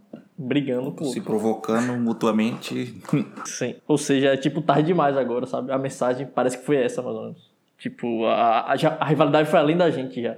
Foi além delas duas. E assim, é interessante porque, dadas as devidas proporções, todo mundo é muito obediente, menos os filhos da Alicent. Claro que a Helena é completamente obediente, né? Ela, o pessoal do Damon, o pessoal da Rhaenyra. Mas mesmo assim, ela, o brindezinho que ela faz é um pouco excêntrico, né? Que ainda cutuca o Sim. marido e irmão. Mas assim, ela é uma menina muito doce, tá Sim, criando os filhos, sim. ela tá comparecendo, tá fazendo, tipo assim, escrava Sim. daquela negócio assim, né, Bini? Mas você tem razão, assim, ela dá aquela aquele escape. Outra pessoa que dá o escape também claramente é o Luke, que assim, tem uma coisinha ruim nele ainda, que gosta de um bullying, que gosta da piadinha do por. Ele riu mesmo na cara do primo queixudão, assim. Pode ser. Ia dar ruim aquilo, né? Como é que tu olha pra aquele cara e dá risada, cara? Aquele cara tá doido. Coragem, né? O que acontece aqui é que o, o Viserys, ele basicamente implora pra eles, né? Gente, eu sou pai, eu sou irmão, sou marido, sou avô. Eu não aguento mais, eu não quero mais que haja rancor. Aí tira a máscara, pinga o sangue. Ele implora pra eles. E aí, a isso, é, a Rhaenyra se comove muito, se levanta e faz um brinde. Ela tava tomando um Negroni. Ah, bagnato. Prosecco in it. Ai, gente. Quando vocês saírem pra São Paulo, a gente vai é, tomar Negroni Spagliato. Deve ser caríssimo, né? Vou ver como que faz. Tem que ter vermute, Prosecco, é, Campari, não é que vai no Negroni? O Arthur não Campari. bebe, mas a gente faz uma- um suco de laranja pra ele. Perfeito. Estou contemplado. Com um um guarda-chuvinha da cor verde pra ele. E aí ela oferece esse brinde de Negroni Sbagliato pra Alicent. E é muito bonita, as palavras são sinceras. Ela enaltece é, principalmente esse cuidado e a lealdade da Alicent com o rei, que é visível. E aí a Alicent fica toda toda, porque é claro que ela se derrete pela Rhaenyra e ela devolve o brinde, deseja saúde pra casa da Rhaenyra. E aí ela solta o clássico. E eu acho que você vai ser uma ótima rainha. E aí a câmera corta pro Otto, que tá desesperado por dentro. Desesperado. Você vai ser uma ótima rainha. Gente, isso foi mais chocante do episódio pra mim. Eu amei isso, porque depois ela vai mudar Muito de bom, né? opinião, né? Antes da meia-noite ela vai mudar de opinião. E aí, cara, fica aquela briga ali que começa entre o Aegon e o Jace, como a gente já falou. E aí, aquela bateção na mesa, brinde pra lá. É muito cringe esses brindes que um fica falando pro outro. Bateção e na tal. mesa, muito engraçada, né? Ai, Aqueles soquinhos que o, o Jace dá no, no Egon. é muito Bom também. Muito bom. Não, é. E tem uma parte que o, Jay, o Jace soca o, o Aemond, né? E deu a impressão que o Aemond só deixou pra ver como é, assim, porque não tem como, não tem Ele como o Jace tipo. enfrentar ele. Ele nem bate. Não, ele nem bate. Ele depois só dá um empurrão nele e o tipo, voa longe, sabe? É, cara, o cara é do mal. E aí, antes da Helena fazer o stand-up dela lá, ela fala uma coisa que eu não entendi o que é. Vocês sabem o que ela falou? Eu, eu acho. Ela falou realmente o que, que tu colocou ali, né? Cuidado com a fera abaixo das tábuas. Ela fala Beware the beast beneath the, the board. Agora, o que exatamente ela tá profetizando aqui, não sei. É, Gente, vamos dar uma- um Google pra ver se alguém já descobriu. Ah, já tem, vários. Tem cara de sangue e queijo, mas. Teorizando era isso aí mesmo. Mas assim, eu acho que essas, acaba, essas profecias dela acabam sendo tão pra nós, assim, que a gente tem que ficar escavando, que mesmo quando acontecerem as coisas, a pessoa que tá só assistindo a série não tem como ela saber que foi isso, sabe? Sei lá. A não ser que. Pô, o que que tem tábua? Não entendi. Eu vi o pessoal teorizando também alguma coisa em relação à a morte do Jace. Do Jace, não, do, do Luke, né, pro Raymond. Mas eu também não entendi muito bem a correlação que tentaram fazer. Eu achei que era alguma coisa a ver com os segredos, assim, tipo, né, Misária, Lars, esse pessoal todo aí que, que escuta as conversas de todo mundo. Ah. Mas ah, não sei também. Embini, isso que tu falou, de que quem tá assistindo a série não vai nunca pensar nisso e tal, Mas eu acho que isso entra no, no valor de, de reassistir, né? Ou de. Ou no caso dos livros, muitas vezes, tipo, o, o, o cara malhada lá, eu também. Não, não. sabe? Nunca que eu vou. Eu entendi. O que eu tô querendo dizer é assim: é claro que agora não tem como ninguém prever o que vai ser. Eu tô querendo dizer que até mesmo depois tá tão misteriosas mesmo. Elas elas estão tão misteriosas, as frases, que eu não sei se vai ter como ligar com alguma coisa. É isso que eu tô querendo dizer, entendeu? Bom, Mas, claro, não aconteceu ainda, então às vezes vai ter alguma cena com uma tábua mesmo, não sei. Sei Eu lá. pensei em queijo e sangue mesmo, porque a besta pode ser o rato embaixo das tábuas do, do, do- do piso, ou pode ser também a misária, né? Sei lá, eu pensei nisso. E, Porque e, e board, às vezes, pode ser usado como mesa também, só, sabe? Análise, análise. Gente, aí o rei fala, música, por favor. E aí começa a musiquinha. E aí o Jace puxa a Helena pra dançar. Ai, gente, que dancinha fofa. A música Muito é fofa. bonitinho. Essa, esse momento é muito legal, assim. Muito, muito bom. Rainira rindo, O Otto rindo. Todo mundo rindo, Otto todo mundo. rindo, é, Otto é, batendo palminhas. O Otto batendo palminha. Hoje eu vi uma. Teve uma série de perguntas e respostas pro ator do Christian Cole, que ele estava em Nova York, aí o pessoal foi mandando perguntas no Twitter ele foi respondendo. Aí eu vi ele, alguém perguntou quem que era o maior brincalhão do set, ele falou que de longe é o Crazy Fans. Cara, tem um vídeo deles se encontrando num tapete vermelho da Premiere. Eles se amam, esses dois. Eu não sei o que, que é esse povo. Esse povo do Reino Unido, ele é, muito doido. E assim, Bini, eu- isso é uma coisa que eu falei e acabei cortando do podcast passado. Das entrevistas, as primeiras que saíram, assim, né, de Junket. Ai, quem é o mais legal do elenco? Todo mundo falava que era o, o Fa- Fabian Frankel, né? Uhum. Que é o Kristen Cole. Todo mundo ama ele. O cara tem esse carismão que o Kristen não tem. Ele comentou que ele também gostou de fazer cenas com a Eve Best, Aham. que é a Rhaenys, né? E- mas que eles não tinham muitas cenas. acho que eles não têm nenhum diálogo, mas que tem aquela cena do a Rhaenyra jovem e a tá selecionando o Criston e a, e a Rhaenys está assistindo Aham. e que ele quando estava filmando ele ficava fazendo dando uns olhares longos para Rhaenys como se eles, eles criaram um- uma fanfic interna os dois de que, de que eles eram apaixonados e aí ficavam olhando longamente pro outro. E aí até que o pessoal lá da direção falou com eles, gente, não sei o que, que vocês estão que vocês resolveram entre vocês aí não, mas tá, tá atrapalhando um pouco aqui a, a cena de verdade, então vamos maneirar aí e tal. o cara realmente pareceu bem gente boa, o- esse ator. Cada dia eles provam mais, né? Que cada um criou o personagem de É, acordo ainda com tem isso. É o que o que queria, eles né? queriam ali. Amo que amo. Não, e aí eu não sei se é o Miguel. O, o elenco responde muito pro Miguel. Assim, ninguém nunca cita o Ryan nos por dentro do episódio, essas coisas, nada, É, eu assim. percebi isso também. Até sempre tem os vídeos do, do Perry Considine, que agora não vamos ter mais, né? É, causando, né? Sempre tem essas coisas. Ah, e aí, enfim, e é um clima que também vemos nessa cena de fato, que é uma cena, assim, a trilha, ver todo mundo rindo, os, o, o Jace e a Helena dançando. É muito bonitinho, assim, sabe? Corta pro rei, né? Ele observando tudo aquilo. É a última vez que ele tá vendo aquilo. Talvez tenha sido a primeira também, na verdade. Aí ele é retirado, né? Porque ele começa a passar mal e, e é retirado. E aí, assim, é instantâneo. Ele é retirado. Vem o porco. O Luke ri do porco Acabou a paz. acabou a paz nos, nos, nos The Realm, né? Eles não falam sete reinos porque Dorne tá complicado. O Aemon faz esse brinde, que é um clássico de fogo e sangue, né, gente? Uhum. Ele se levanta e faz o brinde assim. Eu queria fazer um brinde aos meus caríssimos sobrinhos, que são inteligentes, que são bonitos, que são fortes, não é mesmo? Fortes, né, pessoal? Muito forte. E aí o, Jay, o, o Jace, ele é um clássico rapaz que a toda ofensa ele fala, repete. Como se, como se isso fosse, né? Enfim. Ele fala, repete, torcendo pro cara não repetir. Quero ver você falar isso de novo. Por favor, não fala. E aí, assim, soco na cara, chute no saco. E aí o Aegon pega o Luke, dá com a cabeça do Luke na mesa, assim, pô. Nossa, essa é pesadíssima. A rapidez com que a coisa desanda. E aí também, ao mesmo tempo, o Aegon tá bebendo. Gente, ele, ele acorda bebendo, vai dormir bebendo.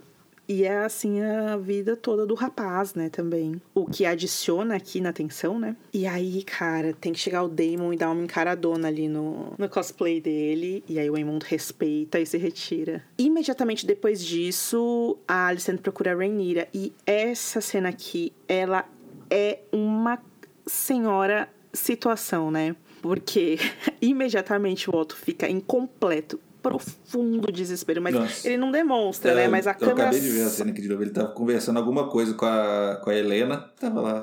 Parece que ele tem alguma. Algum carinho especial por ela, né? Pelo que eu entendi. Pela Helena, né? Eu senti isso também. Mas enfim, ele tava uhum. falando com ela Tanto aí na hora que, que a... Ele bate palma pra ela na cena da dança. Também aos irmãos, aos irmãos, né? Não dá nem pra, tipo, Tem como... disputar aí a preferência. Mas, enfim, aí ele tá conversando com ela, assim, e aí na hora que a Alicent vai chega perto da Rainira, ele já se impertiga todo fala. Hum. E cara, eu, eu honestamente eu vi isso no Twitter depois, muita gente comparando, mas eu juro pra vocês que na hora eu tive a mesma sensação. Quando ela fala, é, ela fala, ai, ah, queria que você ficasse, aí segura a mãozinha, né? Que é um clássico dela, segurar a mãozinha. E ela uhum. fala, não, eu vou, deixo meus filhos lá e eu volto na, nas costas do dragão. E eu conectei imediatamente com a primeira cena delas, né? Que é a Rhaenyra voltando de um voo e a Alicent esperando ela, né? Que era algo aparentemente corriqueiro na vida delas quando elas eram mais jovens. Eu sou muito trouxa porque eu queria muito que elas fossem amigas. Eu queria. Mas aí é mérito é, de Emma e Olivia que, assim, amamos. Eu não sei, eu tinha muita certeza que as meninas iam voltar para fazer flashback. Não tenho mais tanta certeza, assim, porque a aceitação é, da Renira e Alicent adultas foi imediata, assim, né? Que veio o próximo episódio é como se a gente estivesse acompanhando elas há muito tempo. Então, um impacto bem bom, né, que elas tiveram, assim, né? Estabeleceram ali mesmo as personagens e tudo. Encerramos isso. O Viserys está em, em sua cama e a Alicent corre lá para ajudá-lo, servir mais poções para ele, etc, etc, etc. E aí, gente, o que dizer, né? Ele, do mesmo jeito da Rhaenyra, é, balbuciando coisas, falando que sente muito, pedindo desculpas. Ele começa a responder o que a Rhaenyra perguntou para ele na noite anterior, né? E ele fala: "Filha, é, não, ele não fala isso, desculpa. Ele fala assim: desculpas, é, você quer saber? E eu acredito sim que seja verdade. E aí a Alicent, o que é que é verdade? E ele fala: você não se lembra? Aegon. E aí ela fala, nosso filho. E ele, o sonho dele, a canção de Gelo e Fogo. É verdade, tudo que ele viu no norte, o príncipe que foi prometido, o príncipe. E aí a Alicent, eu não tô entendendo, o príncipe Aegon? E aí ele, ai, ai, ai, que dor. E, e, e falando ao mesmo tempo, para unir o reino contra o frio e a escuridão. É você, é você quem deve fazer isso. E aí ela fala: Ah, entendi, meu rei, boa noite. Apaga a velhinha, desce da cama. Fui, fui total. E aí ele continua a gemer. E aí tem essa parte que a direção do episódio faz, eles colocam em primeiro plano a adaga, que está na escuridão, a Jon Snow. E quando, Jesus, por quê? quando mostra a, a adaga, faz uma trilha estranha, assim, um efeito estranho, assim. Uhum. Ele decide não mais, e aí a mão dele sobe, assim. E aí tem o fade out, e aí no escuro ele fala, meu amor. E aí começa os créditos sem trilha, sem nada. Até aí tudo bem, como já dizia a Ajuda Luciano. Ai, Arthur. Ó. Não entendi essa referência, não, mas Também. engraçado. Era uma página do Facebook clássica com comentários de pessoas nos posts do Luciano Huck. E aí tinha um que era uma pessoa contando que, tipo. Ah, Luciano, deixa eu te contar, eu atropelei um homem. Até, Até aí, tudo, tudo bem. bem. Ai, eu amo. Gente, no livro é muito forte, assim. Eu vou ler. Não é, não é longo, tá? É assim, é o final do capítulo Herdeiros do Dragão. É, no terceiro dia da terceira lua do ano 129 depois da conquista, a princesa Helena levou seus três filhos para visitar o rei em seus aposentos. Os gêmeos Jay Harris e Jay Hera tinham seis anos e seu irmão Maylor tinha só dois. Sua graça deu a Jay Hera um anel de pérola do próprio dedo para ela brincar e contou às crianças a história de como seu tataravô, o homônimo Jay Harris, voou com o dragão para o norte até a muralha para derrotar um grupo enorme de selvagens, gigantes e wargs. Fanficaço. Fanfica maravilhosa, fanfica.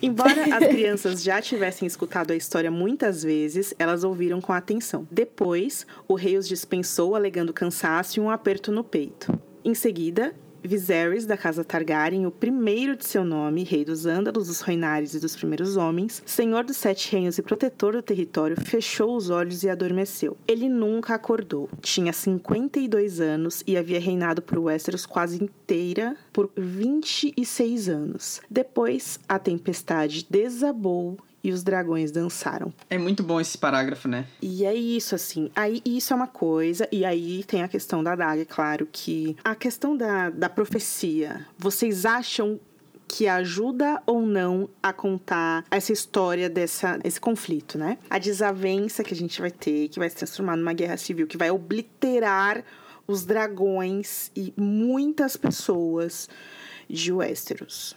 Vocês acham que a profecia ajuda ou não a contar essa história? Incrementar essa história? Pra mim só atrapalha. Não haveria maneira de colocar essa profecia que iria ajudar a incrementar essa história? Ah, talvez tivesse, mas teria que ela teria que permear muito mais os episódios do que simplesmente em alguns momentos ser salpicada do jeito que é feito. Né? Nesse final o pessoal ficou assim, tipo, ah, como que, que a Alicent entendeu se ele nunca tinha falado isso pra ela? Mas naquele episódio lá do Conquer Baby, quando ele tá bebaço na frente da fogueira sem saber o que fazer e não sabe é, se o herdeiro tem que ser o Egon, se tem que ser a Rainira, e aí ele fala isso pra ela, né? Tipo, não, eu tive um sonho que não sei o quê. Só que ele fala do jeito bêbado dele que ele tava na cena. Então, assim, também não sei. Ela só fica assim, ah, vamos dormir, vamos vamos descansar, que amanhã é outro dia. Eles colocaram ele falando da cena para ela, não diretamente como ele falou pra Rainira, mas ela tinha certa ciência, né? Eu lembro que nesse episódio a gente já até zoou, a gente até zoou. Tipo, ah, ela estava cansada de ouvir aquele papo dele, toda vez que ele bebia, ele devia falar aquilo. Então... Mas acho que ele fala assim do sonho lá da, que ele falou pra Emma também. Então, acho eu acho que, ele não falou exatamente da profecia do conquistador, é isso que eu tô falando, entendeu? Ele, fa ele, ele falou do sonho é, pessoal não, não, dele. Né? do conquistador, não. Isso. Isso, do sonho pessoal dele, que ele achou que era profecia, mas que não. Bem, teve a, a, o que a diretora falou, né, sobre a intenção da Alicent. Que o repórter lá da Entertainment Weekly pergunta para ela assim: não, a Alicent é para ela convocar o Conselho Verde, né? O que, que, que motivou ela a partir do que o Viserys disse, né? Ela entendeu o que ela quis. É, ou ela realmente acreditou naquilo, né? Isso. Tipo assim, ela vai interpretar ou é, é uma crença real de que assim, não, o Viserys disse para mim que é Aegon. Ela falou que a intenção era que ela tivesse genuinamente achando que ele tivesse falado com ela que o filho dela ia ser o herdeiro, né? Mas ela, a própria diretora fala que isso ficou foi uma dificuldade que ela teve, que ela tentou passar uma vulnerabilidade para para Alicente durante o episódio, acho que na cena também para ela acreditar nisso, né? Porque sabe qual é a questão? A questão é que não importa o que a diretora disse. É. O que ficou da cena é uhum. que a uhum. Alicent vai entender o que ela quis. É, isso não importa também, até porque ela vai sair lá e vai falar com alguém, quem vai acreditar nisso, né? Tipo assim, é, ela podia muito bem inventar isso de fato. Mas assim, é como a gente assistiu, a gente. Eu mesmo, depois, antes de ver o que ela tinha dito aqui, a primeira impressão que eu tive da cena foi: ela acreditou. Eu de, também. A segunda impressão que eu tive, acho que aí eu já estava tentando melhorar um pouco essa decisão, inconscientemente fazer isso para que eu vi como um problema, eu tentei melhorar, era ela acreditando no que ela queria acreditar. Mas aí se a diretora veio e falou comigo, né? comigo, assim, como. Veio na casa do Bini. Apareceu na tela do meu celular e, e apareceu ela falando isso comigo. Gita Patel ligando. Gita né? Patel falando ao vivo. Que a intenção era essa, eu falei, pô, então eu realmente estava tentando. Mas tem outra coisa que eu percebi, o Perry Constantine falando em entrevista que essa cena do Viserys teve que. Eles teve, tiveram que trabalhar ela muito duramente. Foram feitos muitos takes. E que ele trabalhou muito com improviso algumas salas. Eu me pergunto se isso mexeu um pouco com a nossa percepção. Era muito mais uma sensação do que um, um texto, né? E aí quando você coloca a profecia, é claro que vai ficar.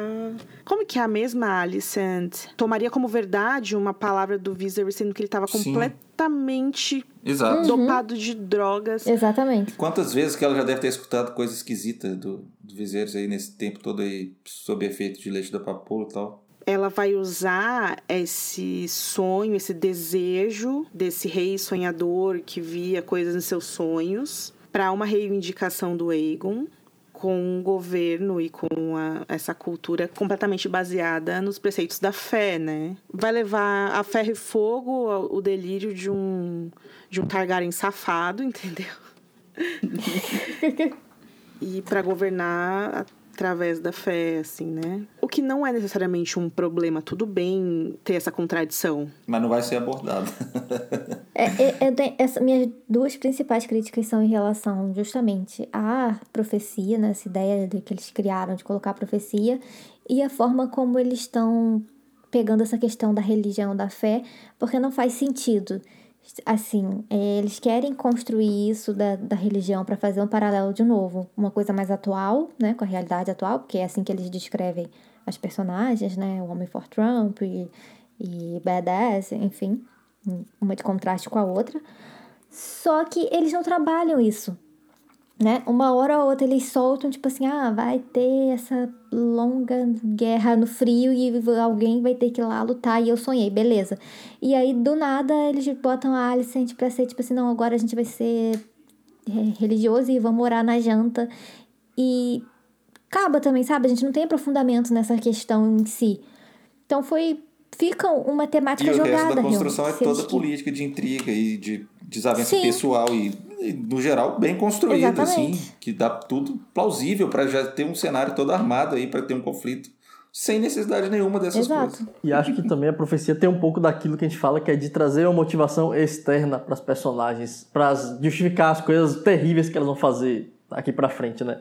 Por exemplo, a Rainira, ela vai lutar pelo, pelo, pelo direito dela, pelo trono, pela reivindicação dela, mas não porque ela quer ser rainha, ela vai lutar porque ela acha que ela tem esse dever de proteger o mundo. E é a mesma coisa da Alicente nessa cena, né? A profecia nada mais foi do que esse, esses murmúrios aí do, do Viserys, nada mais foi do que a motivação externa para ela tomar a decisão que ela vai tomar, que é de colocar o filho dela no trono. Eu entendo que talvez eles quisessem falar assim, ah, depois que a Alicente é, se aproximou da Rainira ali, elas tentaram se entender, agora que o Viserys vai morrer, como é que, como é que a Alicente vai chamar o Conselho Verde e desfazer isso que ela acabou de prometer. Literalmente fazendo isso, porque as pessoas fazem isso. É. No entorno dela vai estar tá, vai tá ter todo um contexto que vai, ter, vai levar ela a fazer isso, como já levou ela a interpretar que o Egon ia ser rei, falou com ele, o Otto, todo mundo botando isso aí na cabeça. Pô. É, e eu não sei se eles vão usar de fato essa questão da profecia nela com o Egon, ou se eles vão só dizer assim, tipo, se a gente vai ter que descobrir no episódio que vem, né?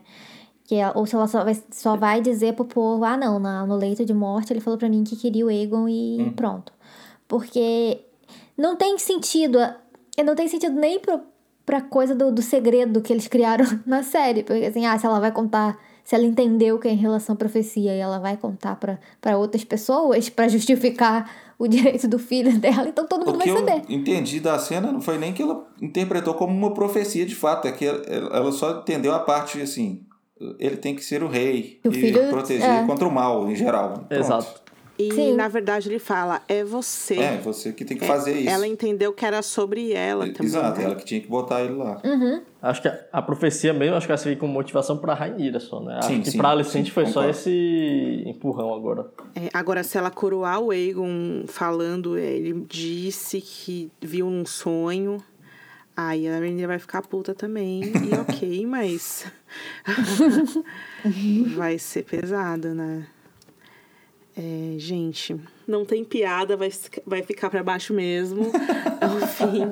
Agora é guerra. Agora é guerra, agora é guerra. É, essa edição do Canções fica por aqui. Eu, a Rayane, o Rafa, o Arthur e o Felipe Bini. Voltamos na semana que vem com a cobertura do episódio The Green Council. Então acesse www.gilifoco.com, siga a gente em nossas redes sociais, deixe um comentário lá no site pra gente, tudo bem? Todos os matérias e vídeos e entrevistas que a gente citou aqui no episódio vão estar linkados na descrição do post no site, então visite a gente lá também porque é importante e a gente vê vocês na semana que vem. Um abraço para todo mundo e tchau, tchau. Tchau, gente, até o próximo episódio. Valeu, gente, até semana que vem. Tchau, pessoal. Valeu, galera, até a próxima.